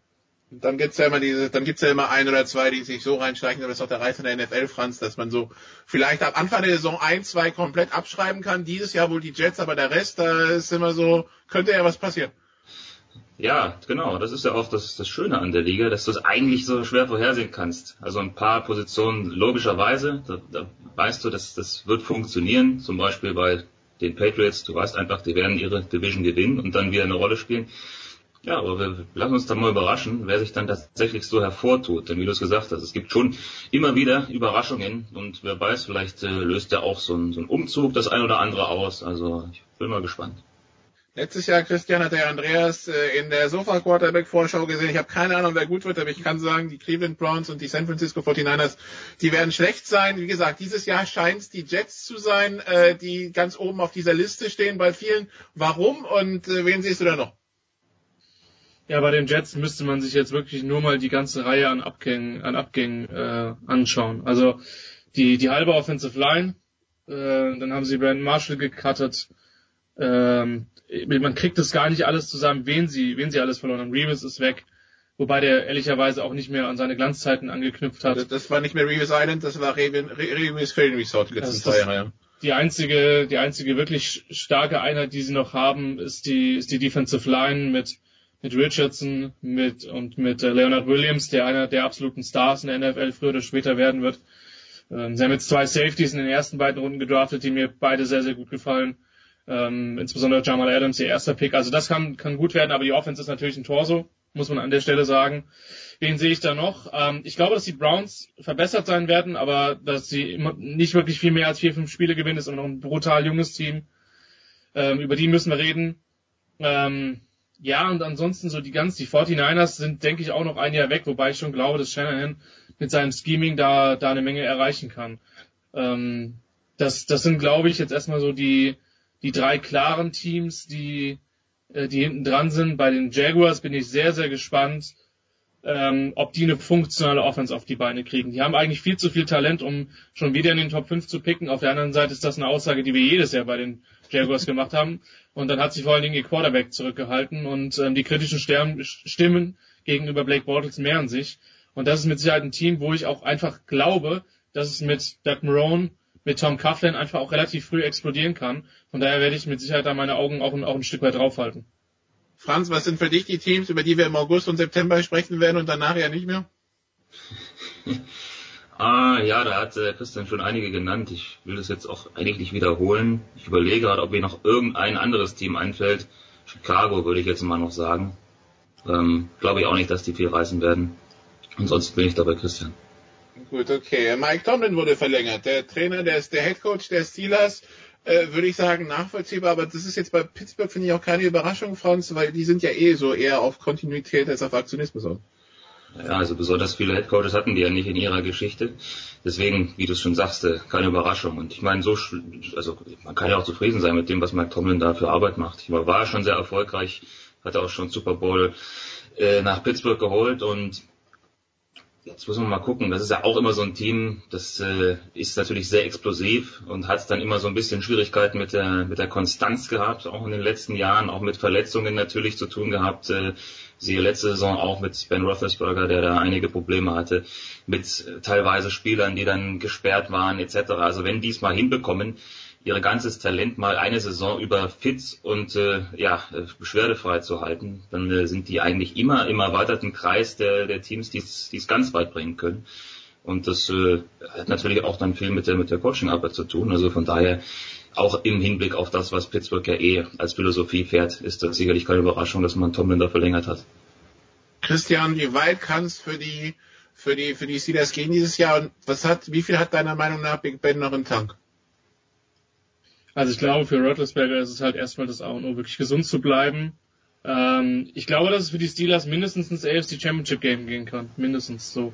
Ähm, die haben nach wie vor, wenn alle gesund sind und nicht gesperrt sind, ähm, eine der explosivsten Offenses, wenn nicht die explosivste Offense der Liga mit Le'Veon Bell den für mich klar besten Running Back in der Liga. Ähm, das kann schon weit gehen. Sie haben in den letzten Jahren relativ viel in die Offensive Line investiert. Die Frage ist jetzt, ob die Pass Rusher, die sie in den letzten Jahren gedraftet haben, ob die endlich mal zünden. Die Secondary sollte wieder einen Tacken besser sein. Ähm, die Patriots sind der Favorit. So. Führt keinen Weg dran vorbei. Aber ich glaube, dass die, dass die Steelers definitiv eine Chance haben, an einem, an einem guten Tag die auch zu schlagen. Und ähm, sie sind für mich einer der, der Top-Favoriten vor Saisonbeginn. Und dann kriegen wir die Kurve noch schnell als Übergang, weil wir dann nachher das GFL-Segment machen, Christian. Ähm, Kasim Edebali, über den lesen wir im Augenblick viel Positives. Genau, der wird sehr, sehr wahrscheinlich aufgrund von verletzten Situationen ähm, und, und Sperren ähm, auf der anderen Seite von Warren Miller im, im Preseason-Spiel der, der Denver Broncos starten. Ähm, das, ich gucke gerade in die, in die Schedule, ähm, am Donnerstag, von Donnerstagnacht auf Freitag stattfindet, bei den äh, Chicago Bears, was vielleicht nicht ganz uninteressant ist. Wir wissen, Chicago hat einen Quarterback sehr, sehr früh gedraftet. Ähm, und Edebali macht einen sehr guten Eindruck. Ja, der hat in den letzten in den letzten Jahren sehr regelmäßig und konstant für die Saints gespielt, hat dann in der Offseason einen Einjahresvertrag äh, unterschrieben und gilt bei den Broncos wirklich als die positive Überraschung im Camp. Und ja, wir wünschen ihm natürlich alles Gute und hoffen, dass er sich durchsetzt. Und ich denke, dass der in New Orleans schon den einen oder anderen guten Ansatz gezeigt hat und speziell in, in, in Denver mit dieser starken Defense, wo sich eben auch viel auf Von Miller konzentrieren wird, ähm, hat er mit Sicherheit eine Chance, auch, auch was zu zeigen. Wir hätten da gar nichts mehr gebraucht, nachdem die Steelers so gelobt wurden. Finde ich fantastisch. Nikola und Christian bleiben noch da. Franz, an diesem Wochenende wirst du für Sport 1 unterwegs sein, für der Zone, im Zweifel für beide, oder hast du auch noch einen dritten und vierten Arbeitgeber? Also ich werde das ganze Wochenende über für Amazon unterwegs sein Nein, und den DFB-Pokal begleiten. Ah, jetzt langsam kommt's ans Tageslicht, wer für Amazon alles am Start ist. Fantastisch. Genau, ich habe ja, ich habe auch schon das erste Montagsspiel der zweiten Liga da gemacht mhm. und jetzt äh, das ganze Wochenende, wenn du so willst, also Samstag, Sonntag und Montag stehen DFB-Pokalspiele an für mich. Bei äh, Amazon Music Unlimited dürfte das dann zu hören sein, wenn ich da richtig informiert bin. Jens, dürfen wir noch darauf hinweisen, dass die Sofa-Quarterbacks wiederkommen, weil ich bekomme die ganze Zeit Fragen. Das ist der einfachste ja, Weg, das rauszubringen. Ja, raus damit. Es gibt die Sofa-Quarterbacks wahrscheinlich schon bald, wenn äh, die, die Fachkräfte wieder Zeit haben, was ich sehr hoffe.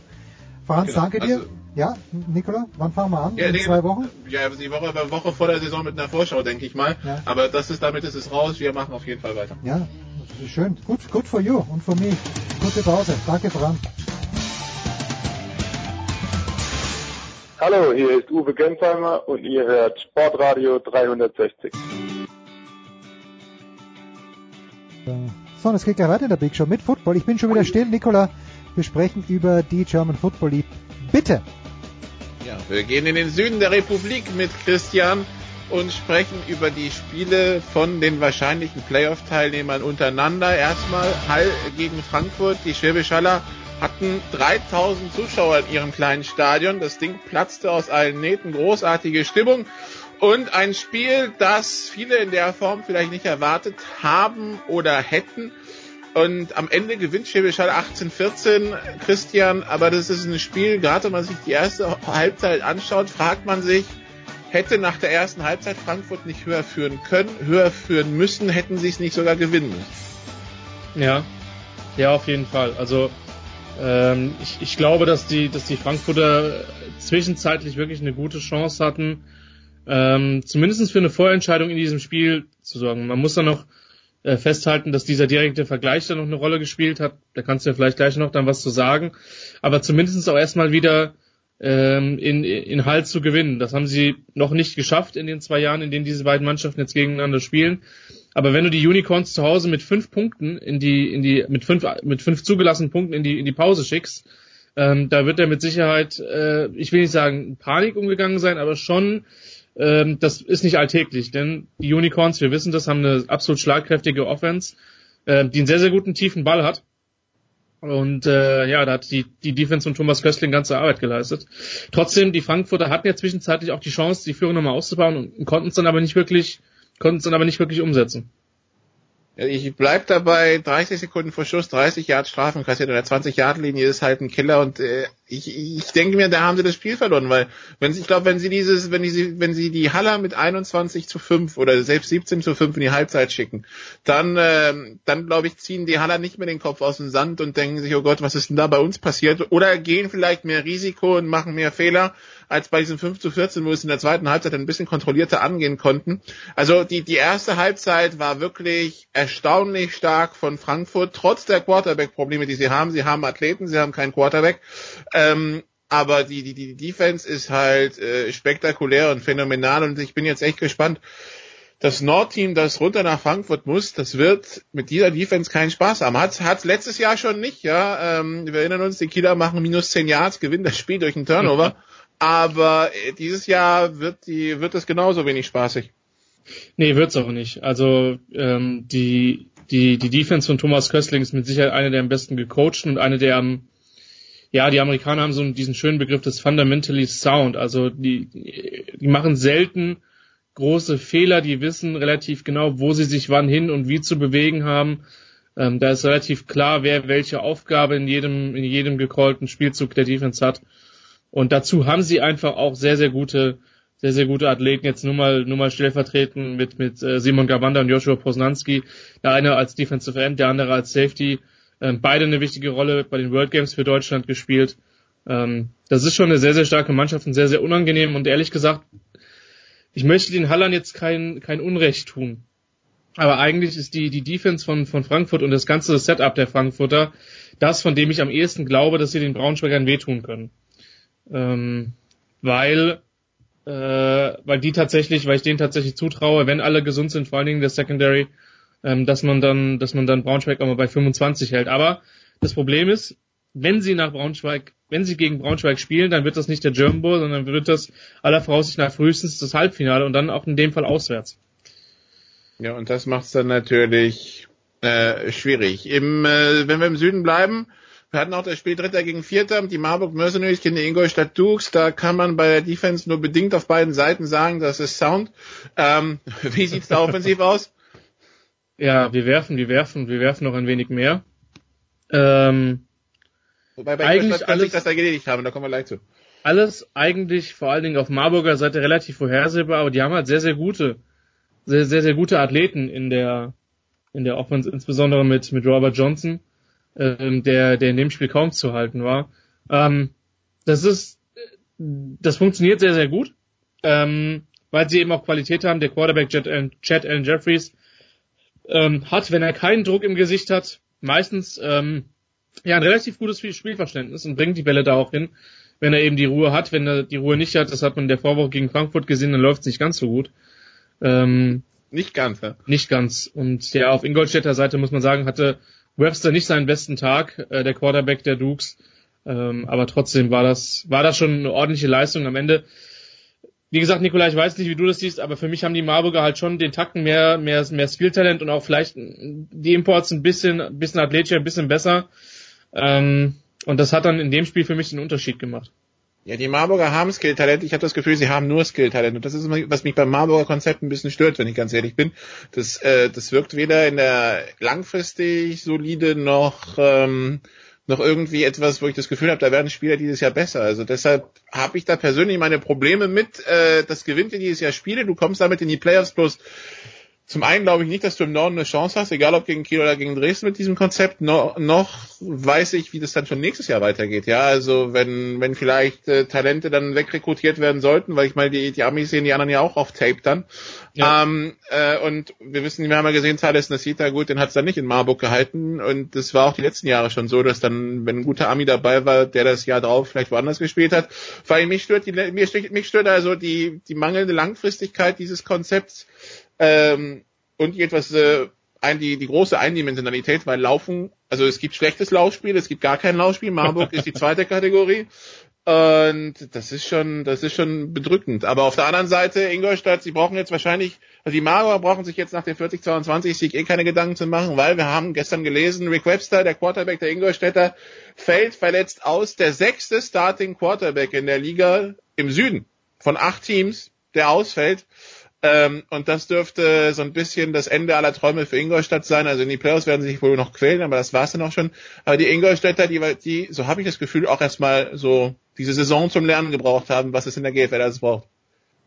Ja, zum Lernen aber sehen wir schon auf dem Platz auch weitestgehend überzeugt. Also man muss ja sagen, dass die als Aufsteiger sich aus dem, aus dem Abstiegsschlamassel der, der vier beteiligten Teams da unten komplett rausgehalten haben, weil sie entsprechend früh unter anderem dann gegen Alger und gegen die, die Munich Cowboys zweimal gewonnen haben.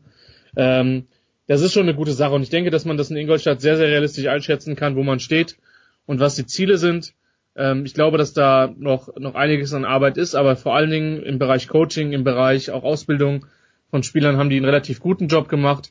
Ähm, die Defense hat gegen Marburg Probleme gehabt, was allerdings auch damit zu tun hat, dass ganz viele Spieler nicht da waren. Wenn die alle auf dem Platz sind, dann sieht man schon, dass da was heranwachsen kann. Und insofern glaube ich, dass man in Ingolstadt dann zufrieden sein wird und dann wird man halt die Tour nach Braunschweig ähm, sehr wahrscheinlich angehen, wenn man sich jetzt nicht, nicht komplett noch einbricht und die, und die Allgäu Comets alles gewinnen. Ähm, und wird dann halt dahin fahren, versuchen mit 27 Trickplays ähm, äh, ein paar Punkte zu machen, aber letztlich wird man da gegen die Braunschweiger im Normalfall chancenlos sein. Ähm, trotzdem denke ich, ist es eine sehr, sehr gute Saison für einen Aufsteiger. Ähm, und äh, da kann man, denke ich, äh, wirklich, wirklich stolz drauf sein aufs, aus, aus Sicht der Dukes wittern wir Upset im Norden unter, am Wochenende zwei Spiele, die vielleicht interessant werden können. Das eine am Samstag Crocodile, äh, am Sonntag Crocodiles gegen Monarchs. A, wittern wir da Upset? Also ich, ich freue mich halt, wie gesagt, ich werde, wir werden jetzt dieses Wochenende nicht in Köln sein. Ähm, ich glaube, dass das ein sehr lustiges Matchup für die Kölner Defensive Line werden wird, wenn da alle gesund sind. Ähm, ich traue der, ich traue der Dresdner Offensive Line nach wie vor nichts oder relativ wenig zu. Ähm, und die Kölner D-Line hat schon einigen Mannschaften wirklich massive Probleme gemacht. Und ich habe auch eher den Eindruck, dass die über die Saison hingehend besser werden und sich an das Tempo der GFL gewöhnen. Ähm, also zwei Sachen sind entscheidend. A findet Köln Raum zu laufen, ähm, weil die Passing Offense ist zwar auch Stepper wirklich Schritt für Schritt verbessert, aber die Kölner definieren sich eben in der Offense auch ganz stark über das Laufspiel. Und B, wer gewinnt das Duell zwischen Dresdner O-Line und Kölner Pass Rush, weil das Defensive Backfield der Kölner ist nicht so gut. Ohne Druck wird es dann schwer werden, die Dresdner zu stoppen. Ähm, gewinnt die Kölner D-Line allerdings dieses Matchup, dann äh, glaube ich speziell, dass sie zu Hause das Ding gewinnen können. Wir dürfen nicht vergessen, von Dresden nach Köln, das ist jetzt einmal quer durch die Republik, ähm, das ist jetzt auch äh, ein Faktor in so einem Spiel. Hm, das ist eine lange Strecke. Ein Spiel, das ich jetzt nicht auf der Liste habe, weil mich äh, der Auftritt der Rebels gegen Braunschweiger und Dresdner äh, und das auch teilweise in Heimspielen so gar nicht überzeugt hat. Und jetzt geht's auswärts nach Kiel, ist das Spiel Canes gegen Rebels. Ähm, hey, Rebels für mich dieses Jahr die klare maximale Nummer vier. Vielleicht, wenn, wenn, wenn Köln Upset gelingt, Nummer fünf, aber viel höher geht's nicht. Ja, aber die können, also die haben, die haben schon zum Teil eine Defense, die zupacken kann. Aber äh, wenn man gesehen hat, was, was, was, was die Kölner im Passspiel mit denen zum Teil gemacht haben, da freue ich mich auf Xavier Mitchell gegen die komplette Berliner Defense. Ähm, und zumal die, die Kieler ja auch den einen oder anderen guten deutschen Receiver haben. Ähm, also normalerweise sind die Kieler da zumal zu Hause wirklich da der Favorit. Und ähm, sehen ja auch ehrlich gesagt wirklich, wirklich als ein besseres Team aus als, als letztes Jahr. Und äh, ich denke, Markus Herford macht einen insgesamt guten Job. Bei den Berlinern muss man halt sehen, die müssen halt einfach hoffen, dass die Kölner nicht nur irgendwo ein Upset schaffen, ähm, vermutlich in den beiden Spielen gegen Dresden, das ist das am ehesten, aber dass man letztlich, und du hast den Auftritt in, in, in Berlin gegen Braunschweig angesprochen, dass man dieses Spiel nicht gewonnen hat, wo die, wo die Lions mit einem Backup Quarterback hingefahren sind, der doch seine, ja, seine Unerfahrenheit da ein bisschen gezeigt hat. Das, das war dann schon, schon deutlich. Von daher, die Kieler sind da der Favorit, sehen momentan klar wie das zweitbeste Team aus.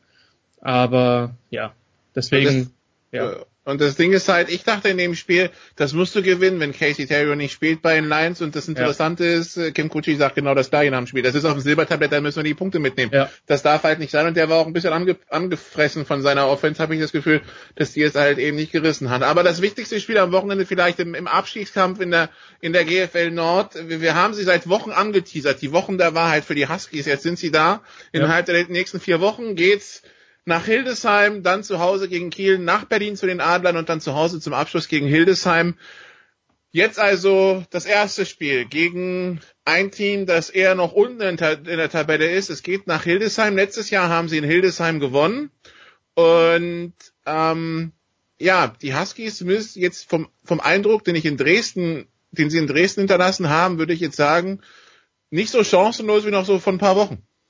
Nein, und ich meine, wir haben, wir haben sie auch beide in Köln gesehen und selbst da fand ich, haben sie eine Halbzeit lang und das unter den Umständen, äh, dass ihr Bus an dem Morgen zusammengekracht ist und ähm, ja, das war eine etwas schwierige Voraussetzung für die Huskies in dem Spiel.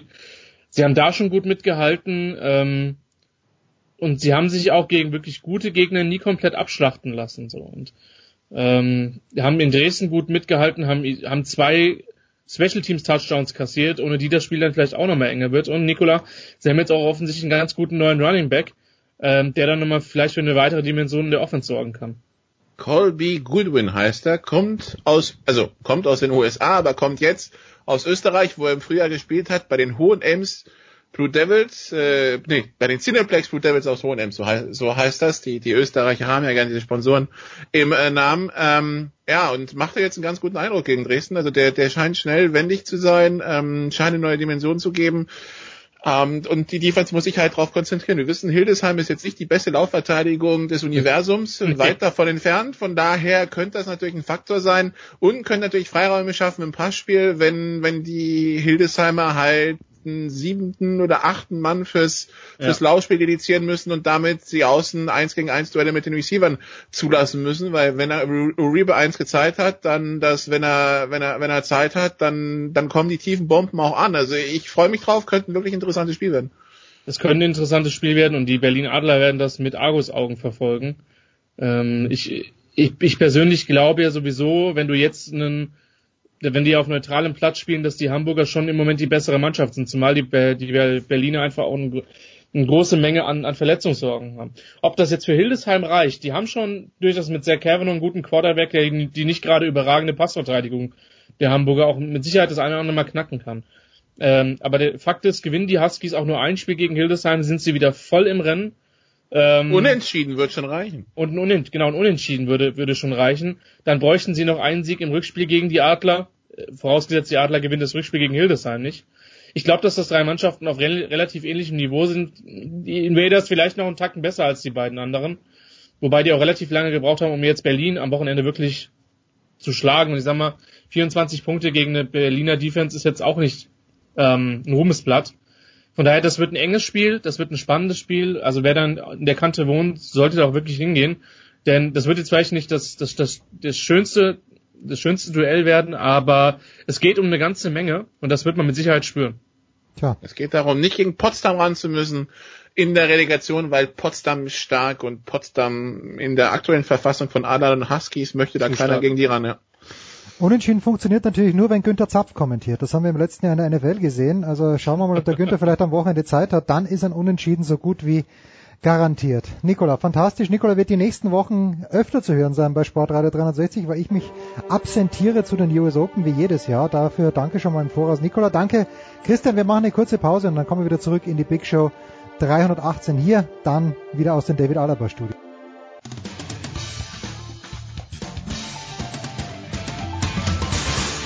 Hallo, hier ist Regina Heinrich und ihr hört Sportradio 360. Es ist die Big Show 318 und natürlich darf der Tennissport nicht fehlen und wann besser mit zwei Leuten zu sprechen, die es immer schon gewusst haben. Der eine hat im letzten Jahr einen Artikel verpasst, nicht verfasst, verpasst, sondern verfasst, der hieß irgendwo der Tennis-Messias. Das ist der Chefredakteur vom Tennismagazin, André Antic, und es ging um Alexander Zverev. Grüß dich, André. Ja, grüß dich. Ja, hast wieder alles richtig gemacht, André. Deswegen bist du ja das Leitmedium. Und der Mann, der Alexander Zverev zum Titelgewinn in Washington, der erste Titelgewinn bei einem 500er Turnier, kommentiert hat, ist von Sky Marcel Meinert. Servus Marcel. Hallo ihr beiden. Ich sag mal so, Marcel. Kevin Anderson hat Alexander Zverev schon einen gewissen Gefallen getan, indem er, glaube ich, während der gesamten Spielzeit einen einzigen Slice gespielt hat. Aber ich möchte nichts davon wegnehmen. Du hast schon viel gesehen in diesem Jahr an Tennis, viel für Sky kommentiert. Gib uns mal so eine ungefähre Einschätzung, wie gut du Alexander Zverev gesehen hast im Finale am letzten Sonntag. Ich habe ihn ähm, auf jeden Fall sehr stabil gesehen. Ich würde die Matches davor gerne gerne mit dazu nehmen. Also ähm, gerade wenn man sich so die die vorherigen Turniere anguckt und dann dann auch so versucht, das in mehrere Phasen zu unterteilen, dann hat man da immer gerne mal Löcher drin in, in, in seinem Spiel. Und äh, das waren jetzt wahrlich keine drei Blinde, die er da vor sich hatte, mit äh, Medvedev, mit Nishikori und mit Anderson. Und er hat da sechs Sätze lang wirklich auf einem äh, ganz starken Niveau gespielt. Extrem wenige Fehler gemacht, eigentlich über die komplette äh, Spielzeit. Das Match diktiert, ist völlig im Griff gehabt äh, keinen einzigen Breakball zugelassen. Ich glaube in, in allen drei Matches einen. Mhm. War es einer? Gut. Ähm, aber das war dann im Finale, glaube ich sogar, ne? Kann das sein? Ich meine, er hat im Finale überhaupt einen Breakball zugelassen. Ich weiß es gar nicht. Ich habe ihn ohne Ton angeschaut, Marcel. Es tut mir leid. Ich entschuldige mich persönlich ja. bei dir, dass ich den Ton. Also gegen Medvedev und, und Nishikori hatte er ja auch sowas von, äh, von im Griff. Also mich beeindruckt vor allen Dingen diese, äh, diese Stabilität. Er ist so ein bisschen rostig reingekommen in, in Washington. Das war äh, äh mühselig gegen Jordan Thompson und dann muss man die Partie gegen Tennis Sandgren sowieso so ein bisschen rausnehmen, nach Mitternacht begonnen und das ist dann einfach wichtig, dass man sich da durchwurschtelt. Das hat er gemacht. Er war da in den entscheidenden Momenten jeweils auf der Höhe. Das ist ja dann, dann auch eine Qualität und hat sich vorher schon von ihm gesehen haben. Aber dieses Niveau dann über, über drei Matches zu halten, Matches zu halten, das ist für mich auch noch eine Stufe ähm, höher anzusiedeln als die ersten drei Runden in Wimbledon, weil da die Gegner, zumindest vom Papier her, nicht so diese, diese Qualität hatten. Also ähm, alle Achtung, das war, das war richtig gut. Und man hatte den Eindruck, er könnte jederzeit noch noch irgendwie was, ähm, was hinzusetzen. André, wir wissen das schon alle, auch wenn mich auch mich diese Konstanz überrascht hat. Wo bleibt bitte die Euphorie in Sportdeutschland? Wo bleibt die Titelseite auf der Bild? Ich, ich verstehe nicht, wie das hier einfach so hingenommen wird. Ähm, ja, gute Frage. Also da musst du wahrscheinlich die Leute von der Bildzeitung fragen. Hm. Ähm, es ist halt auch ein kleineres Turnier, wenn man das jetzt so sagen darf, Washington, und es ist weit, weit weg. Hm. Und das passiert alles so ein bisschen unter dem Radar im Moment. Natürlich werden dann alle in zwei, drei Wochen nach New York gucken und da wird sozusagen abgerechnet. Ähm, und da sehe ich ehrlich gesagt ganz gute Chancen, müssen wir mal die Auslosung abwarten, aber ich sehe ganz gute Chancen für Alex Zverev in New York. Ja, und da komme ich gleich wieder zurück zu dir, André. Wir erinnern uns alle dran, du hast ja gesagt, er, er hätte in Wimbledon schon gute Chancen. Jetzt hat sich das Feld ja noch mehr gelichtet. Wawrinka wird nicht am Start sein, Djokovic wird nicht am Start sein, keiner weiß, was mit Andy Murray ist. Und das, André, gibt dem Zverev ja die Chance, äh, je nachdem wer jetzt die nächsten Wochen spielt, sagen wir mal, auf fünf gesetzt zu sein. Äh, ich, ich denke, lieber André Antic, man darf noch op, op, optimistischer sein, als man das in Wimbledon schon war. Ja, absolut, absolut. Du hast es erwähnt, da fehlen einige äh, altbewährte Kräfte, nenne ich es jetzt mal, mit Wawrinka und, und Djokovic und Murray. Wie gesagt, das ist so eine so eine Wundertüte, wo man auch im Moment nicht weiß, was da rauskommt. Äh, Nadal und Federer werden das Rennen um die Nummer eins unter sich ausmachen, äh, wenn wir jetzt nochmal perspektivisch Richtung Jahresende gehen.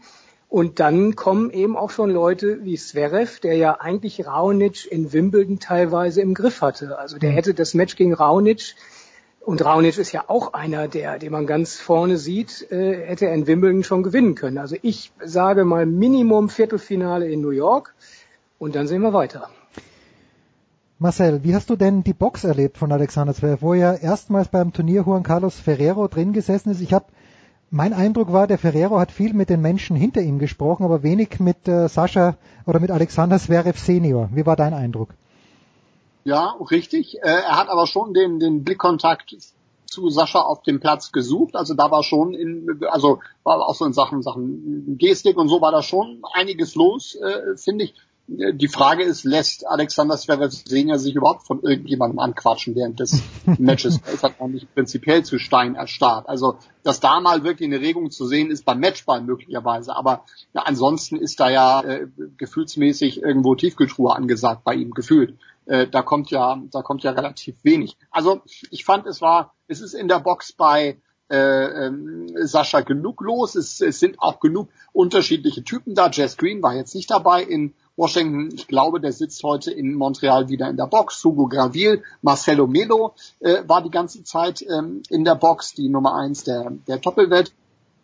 Das ist auch einer, der immer noch mal mit Push, noch mal mit, mit einem Impuls gibt, hat er sich auch bedankt dann noch bei der, bei der Siegerehrung. Ähm, ich finde, das ist ein ganz, ganz stimmiges Paket eigentlich. Es sind unterschiedliche, äh, unterschiedliche Typen und da ist durchaus, ähm, durchaus immer Leben drin und er bekommt das Feedback, was er, was er gerne möchte, auch wenn jetzt beispielsweise ähm, Misha da mal nicht drin sitzt. Das ist ja auch ein wichtiger Ja, wenn, wenn der Marcel sagt heute, dann heißt das, wir nehmen am Mittwoch auf und Alexander Zverev spielt heute gegen Richard Gasquet, gegen den er in Halle dann gewonnen hat, aber es war eigentlich ein enges Match, die ersten beiden Sätze. Fand ich davor Gregor Dimitrov gegen den Bruder Misha. Das wird schon alles Geschichte sein.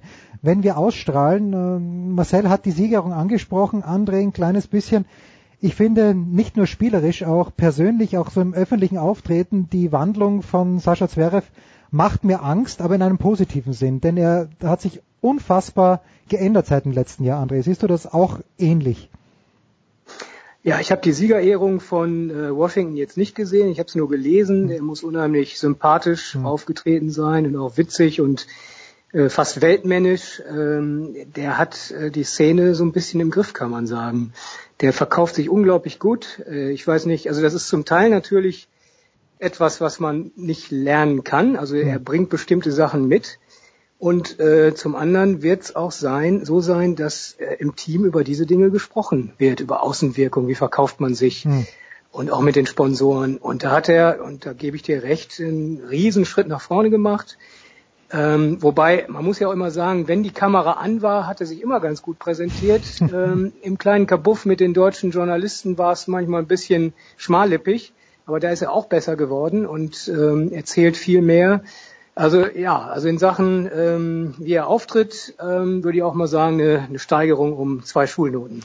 Ja, da hat André natürlich äh, was ausgeplaudert, was ich eigentlich auch gerade, solange Englisch gesprochen hat auf diesen Pressekonferenzen im letzten Jahr, das war charming. Vielleicht fühlt er sich dort auch ein kleines bisschen wohler. Äh, vermutet nicht überall Fallen, die da lauern, aber auf Deutsch war es manchmal recht schwierig mit Alexander Zverev. Marcel, wir, wir gehen einen kleinen Schritt weiter oder einen großen Schritt nach oben. Roger Federer ist, ähm, wann war es nochmal? Am 8.8. ist er 36 Jahre alt geworden, eigentlich unfassbar, 36 Jahre, wenn man es mal überlegt. Ähm, und wir, wir stochern ein bisschen im Dunkeln herum. Äh, und Federer hat interessanterweise gesagt, dass er die Nummer eins über den US Open Titel stellen würde. Ich sag mal so, warum nicht beides gemeinsam? Für mich ist er, und da kannst du mich jetzt gerne korrigieren, aber für mich ist er der, der klare Favorit für New York. Natürlich, wenn wir das von, was wir in Wimbledon gesehen haben, als Grundlage nehmen und was anderes haben wir ja momentan nicht, äh, meinetwegen noch äh, Indian Wells und Miami dazu, dann ist er natürlich der Favorit, wenn er in diesen drei Turnieren äh, überhaupt kein einziges Match verloren hat. Natürlich ist das jetzt wieder, wieder eine Phase und er hat äh, sicherlich äh, die gleichen Herausforderungen zu Beginn zu überstehen wie alle anderen auch, dass er äh, sich so ein bisschen den, den, den, den Staub wieder abwischen muss mhm. und sehen muss, dass er, dass er gut reinkommt. Ich mache mir da allerdings bei dem Auftaktprogramm auch nicht die, die großen Sorgen, sprich, wenn wir das ausstrahlen, dann sollte er, ansonsten teert und federt mich Peter Polanski aus Kanada doch bitte, ja, glaube ich, gibt es alle Möglichkeiten, äh, dass er gut in Schwung kommt. Jack Sock, das wäre dann schon mal eine ziemlich reizvolle Geschichte, muss ich sagen. Also ähm, das würde ich mir würde ich mir sehr gerne angucken. Natürlich ist dann äh, Federer da da Favorit. Ich wüsste nicht, sehe keinen Grund, warum irgendwie Selbstverständlichkeit und, und Genusstennis und sowas, warum das jetzt alles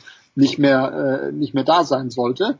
Ähm, aber neuer, neuer Anlauf. Äh, es ist, Federer hat das immer wieder äh, betont. Jeder Tag ist anders. Gerade wenn du in dem Alter aufste aufstehst, muss man gucken, wie sich der Körper anfühlt. Insofern gibt's auch für ihn keine Garantien. Aber klar ist er, äh, ist er der Favorit. Und diese Aussage, äh, lieber Nummer eins als als US Open äh, Titel. Das kann ich mir ehrlich gesagt nur so vorstellen, weil äh, weil es sich ja quasi zwangsläufig ergibt, wenn man jetzt mal eins und eins zusammenzählt, hm. was jetzt was jetzt möglich ist, die Dinge, die sich da äh, öffnen. Da kann er sich ja quasi gar nicht gegen verweigern. Also äh, wenn er jetzt, wenn er jetzt sagt, ähnlich wie Nadal ja gar nichts zu verteidigen in diesem in diesem zweiten Halbjahr, das kommt ja alles on top und äh, insofern Bonus mitnehmen und äh, klar da optimistisch rangehen. Ich bereite gerade Teer und Federn vor, denn und das ist die gefährliche Aussage für Roger Federer. Peter Polanski oder Peter Polanski ist die Nummer 116 der Welt und Roger Federer hat nur gegen Menschen in diesem Jahr verloren, nämlich gegen Evgeny Donskoy und gegen Tommy Haas, die außerhalb der Top 100 gestanden sind.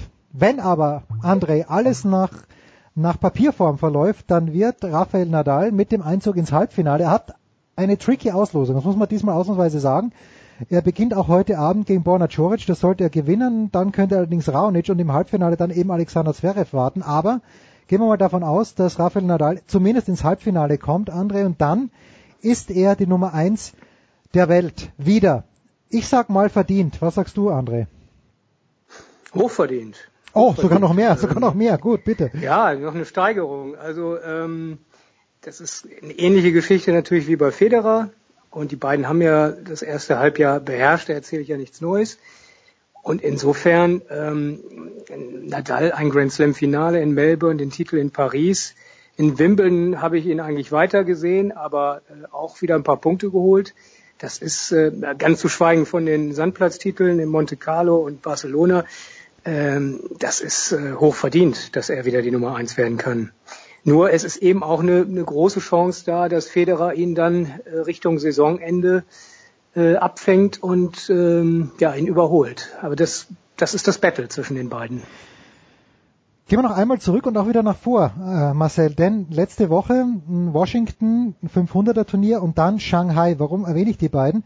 Da, da gibt es so einen Index auf der ATP Tour über die schnellsten Plätze und von den äh, Masters-Turnieren, also von den Tausender-Turnieren, da ist Shanghai mit Abstand der schnellste Platz. Der hat, glaube ich, einen Index von 42, meine ich.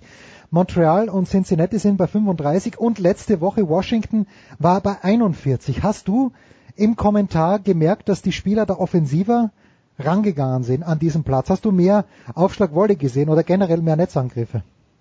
Ähm, ja, schon. Das hat auch, gut, Jack Sock, das hat jetzt nicht nur mit dem Platz zu tun gehabt, das äh, hat ja aber äh, Jay Burger ist da jetzt verantwortlich und die haben den, den Gameplan so ein bisschen äh, umgestellt. Also ähm, der Platz in Washington war schon mega schnell. Natürlich noch befeuert durch die ähm, äußeren Umstände, Temperaturen jenseits der 30 Grad. Äh, das packt natürlich dann nochmal oben drauf. Der Platz war teilweise über 60 Grad heiß und das macht es dann äh, nochmal schneller und äh, das hat auch Alexander Zverev auszunutzen gewusst, äh, wobei da so viel Power und Präzision nachher in den Grundschlägen da war, dass er schon gar nicht mehr ans Netz aufrücken musste, um das dann äh, zu Ende zu spielen. Aber das hat er auch durchaus das eine oder andere Mal gezeigt. Ich bleibe weiter dabei. Er könnte es noch ein bisschen, ähm, äh, bisschen häufiger tun.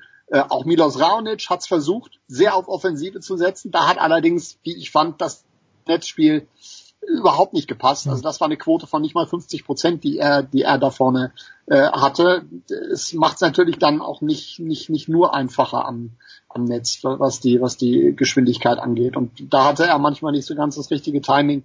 Das war ein bisschen schwierig für Raonic äh, beispielsweise. Montreal ist da jetzt doch, also äh, du hast ja gerade gesagt, in diesem Index, da gibt es jetzt auch verschiedene Arten, das, das zu messen. Washington ist beispielsweise der Belag oder der Platz auf der Tour, wo am meisten Asse geschlagen äh, mhm. werden. Das ist auch so ein, äh, so ein Index. Äh, Montreal kommt da jetzt schon noch ein, ähm, ein, ein, ein Stück dahinter und dann muss man auch da, glaube ich, wieder, wenn man es jetzt nächste Woche mit Cincinnati vergleicht, die äußeren Einflüsse äh, mit dazu nehmen. In Montreal ist es ja jetzt wirklich relativ gemäßigt, da haben wir Temperaturen so gut 20 Grad und in Cincinnati wird es wieder deutlich heißer sein. Das spielt dann natürlich auch nochmal eine Rolle. Unmenschlich. Meine Eltern waren mal beim Turnier dort und äh, sie haben es nicht ausgehalten, weil die Tribünen in der Sonne, das geht einfach nicht. Also wohl dem, der dort Schatten hat, aber und äh, nicht schön dort Tennis zu spielen. André, wir müssen noch einen ganz schnellen Schlenker, wir wollen einen ganz schnellen Schlenker zu den Damen machen, denn Washington, Asse, da fällt mir jetzt spontan der Name Julia Görges ein, die leider am Dienstag, was heißt leider, ist natürlich schade beim großen Turnier in Toronto so früh auszuscheiden, aber egal, sie hat jetzt das dritte Endspiel 2017 erreicht. Ich würde sie gerne dafür feiern und ich tue es auch, André. Oder sagst du, ein bisschen kritisch, drei Endspiele, da hätte man mindestens eines gewinnen müssen, vor allen Dingen, wenn man wie gegen Makarova auf den Sieg aufschlägt. Äh, ja, ich kann dir ja nicht immer widersprechen. Ne? ja, doch, widersprich mir doch. Komm. Also, ähm, also das hätte sie einfach gewinnen müssen jetzt hm. mal. Äh, denn irgendwann schleicht sich sowas ja dann auch ein. Also immer die Finals zu verlieren, ist fürs Selbstbewusstsein ja auch nicht so richtig toll.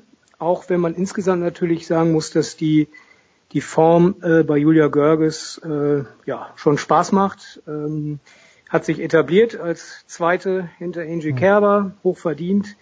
Ähm, sicherlich auch eine sehr schöne Geschichte gewesen mit David Prinosil auf Mallorca und dann auch in Wimbledon, mhm. den als Rasendoktor dabei zu haben. Sie hat also Ideen, sie feilt an ihrem Spiel zusammen mit ähm, Michael Geserer.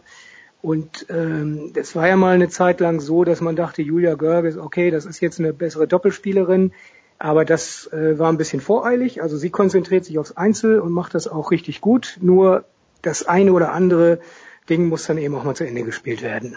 Hm. Also sie führt jetzt im Moment in der WTA die Ass-Jahreswertung an. Es sind gestern auch noch, also am Dienstag noch ein paar dazugekommen gegen Catherine Bellis, aber komplett andere Voraussetzungen. Bellis hat die Woche davor ja in Stanford gespielt und hat dann auf dem Court zu ihrem Coach gesagt, sie kann nicht glauben, um wie viel langsamer der Platz in Montreal, ah, in Toronto ist. Marcel, wirst du das Turnier bis zum Ende fertig kommentieren oder wirst du am Wochenende für Sky im DFB-Pokal im Einsatz sein? Äh, also ich werde es nicht komplett fertig äh, kommentieren, weil ich auch äh, DFB-Pokal habe. Ich mache bis, Son bis Donnerstag einschließlich äh, Tennis, also Achtelfinale bin ich da quasi bei André vorbei und nochmal 100 Kilometer weiter nördlich und freue mich auf Holstein Kiel gegen Eintracht Braunschweig, ähm, um dann wieder am Samstag zurückzukommen, das Halbfinale zu kommentieren, Montreal. Am Sonntag äh, mir noch 1860 gegen Ingolstadt zu geben und dann am Sonntagabend macht der Kollege das Finale Montreal und ich steige schon mit den ersten Spielen Cincinnati ein und kommentiere das dann nächste Woche durch. Unfassbare Szenen. Dieser Marcel Meinert, André, sind wir glücklich, dass wir so einen vielbeschäftigten Mann kennen. André, du wirst am Wochenende äh, selbstverständlich die Vorkommnisse in Kanada mitverfolgen, aber bist du auch, bist du eigentlich selbst auch noch ab und zu auf dem Platz oder hat sich die Karriere des André Antic darauf beschränkt, seinen Töchtern oder seiner Tochter auf die Sprünge zu helfen? Äh, ja, die Karriere ist so ein bisschen abgeflacht, muss ich schon sagen. Keine Medenspiele, aber ähm, das eine oder andere Mal Verbälle schlagen, das werde ich schon machen, wahrscheinlich auch am Wochenende. Schön. Äh, und die Tochter ist leider, leider, leider zum Reiten abgewandert. Ah. Ich äh, bin dran, sie wieder zu bekehren, ähm, aber das wird schwierig. Ja, ja, wenn, wenn einmal die, die innige Beziehung zum Pferd entstanden ist, dann ist es schwierig, da wieder zurückzukehren. André Antic, der Chefredakteur des Tennismagazins und Marcel Meinert von Sky. Danke, meine Herrschaften. Das war's. Die Big Show 318. Unglaubliche Szene. Noch 15 Wochen. Dann sind wir bei der, da muss ich den André nochmal fragen. André, würdest du sagen, 333 ist eine Schnapszahl, ja oder nein? Ja, warum nicht? Naja, weil Schnaps, man sieht ja alles doppelt, also es müsste eigentlich schon der doppelte Schnaps sein, damit man alles dreifach sieht. So, so ist meine Expertise, aber okay. Wir, wir haben noch 15 Wochen, das war's. Die Big Show 318. Wir hören uns wieder schon am Wochenende mit diversen Dailies. Das war die Big Show auf sportradio360.de. Folgen Sie uns auf Twitter, klicken Sie den Gefällt mir-Button auf unserer Facebook-Seite und abonnieren Sie uns via RSS-Feed oder auf iTunes. Die nächste Ausgabe der Big Show gibt es am kommenden Donnerstag. Bis dahin sollten Sie die Zeit nutzen und die weiteren Angebote auf sportradio360.de wahrnehmen. Play Ball! Da ist gar nichts toll.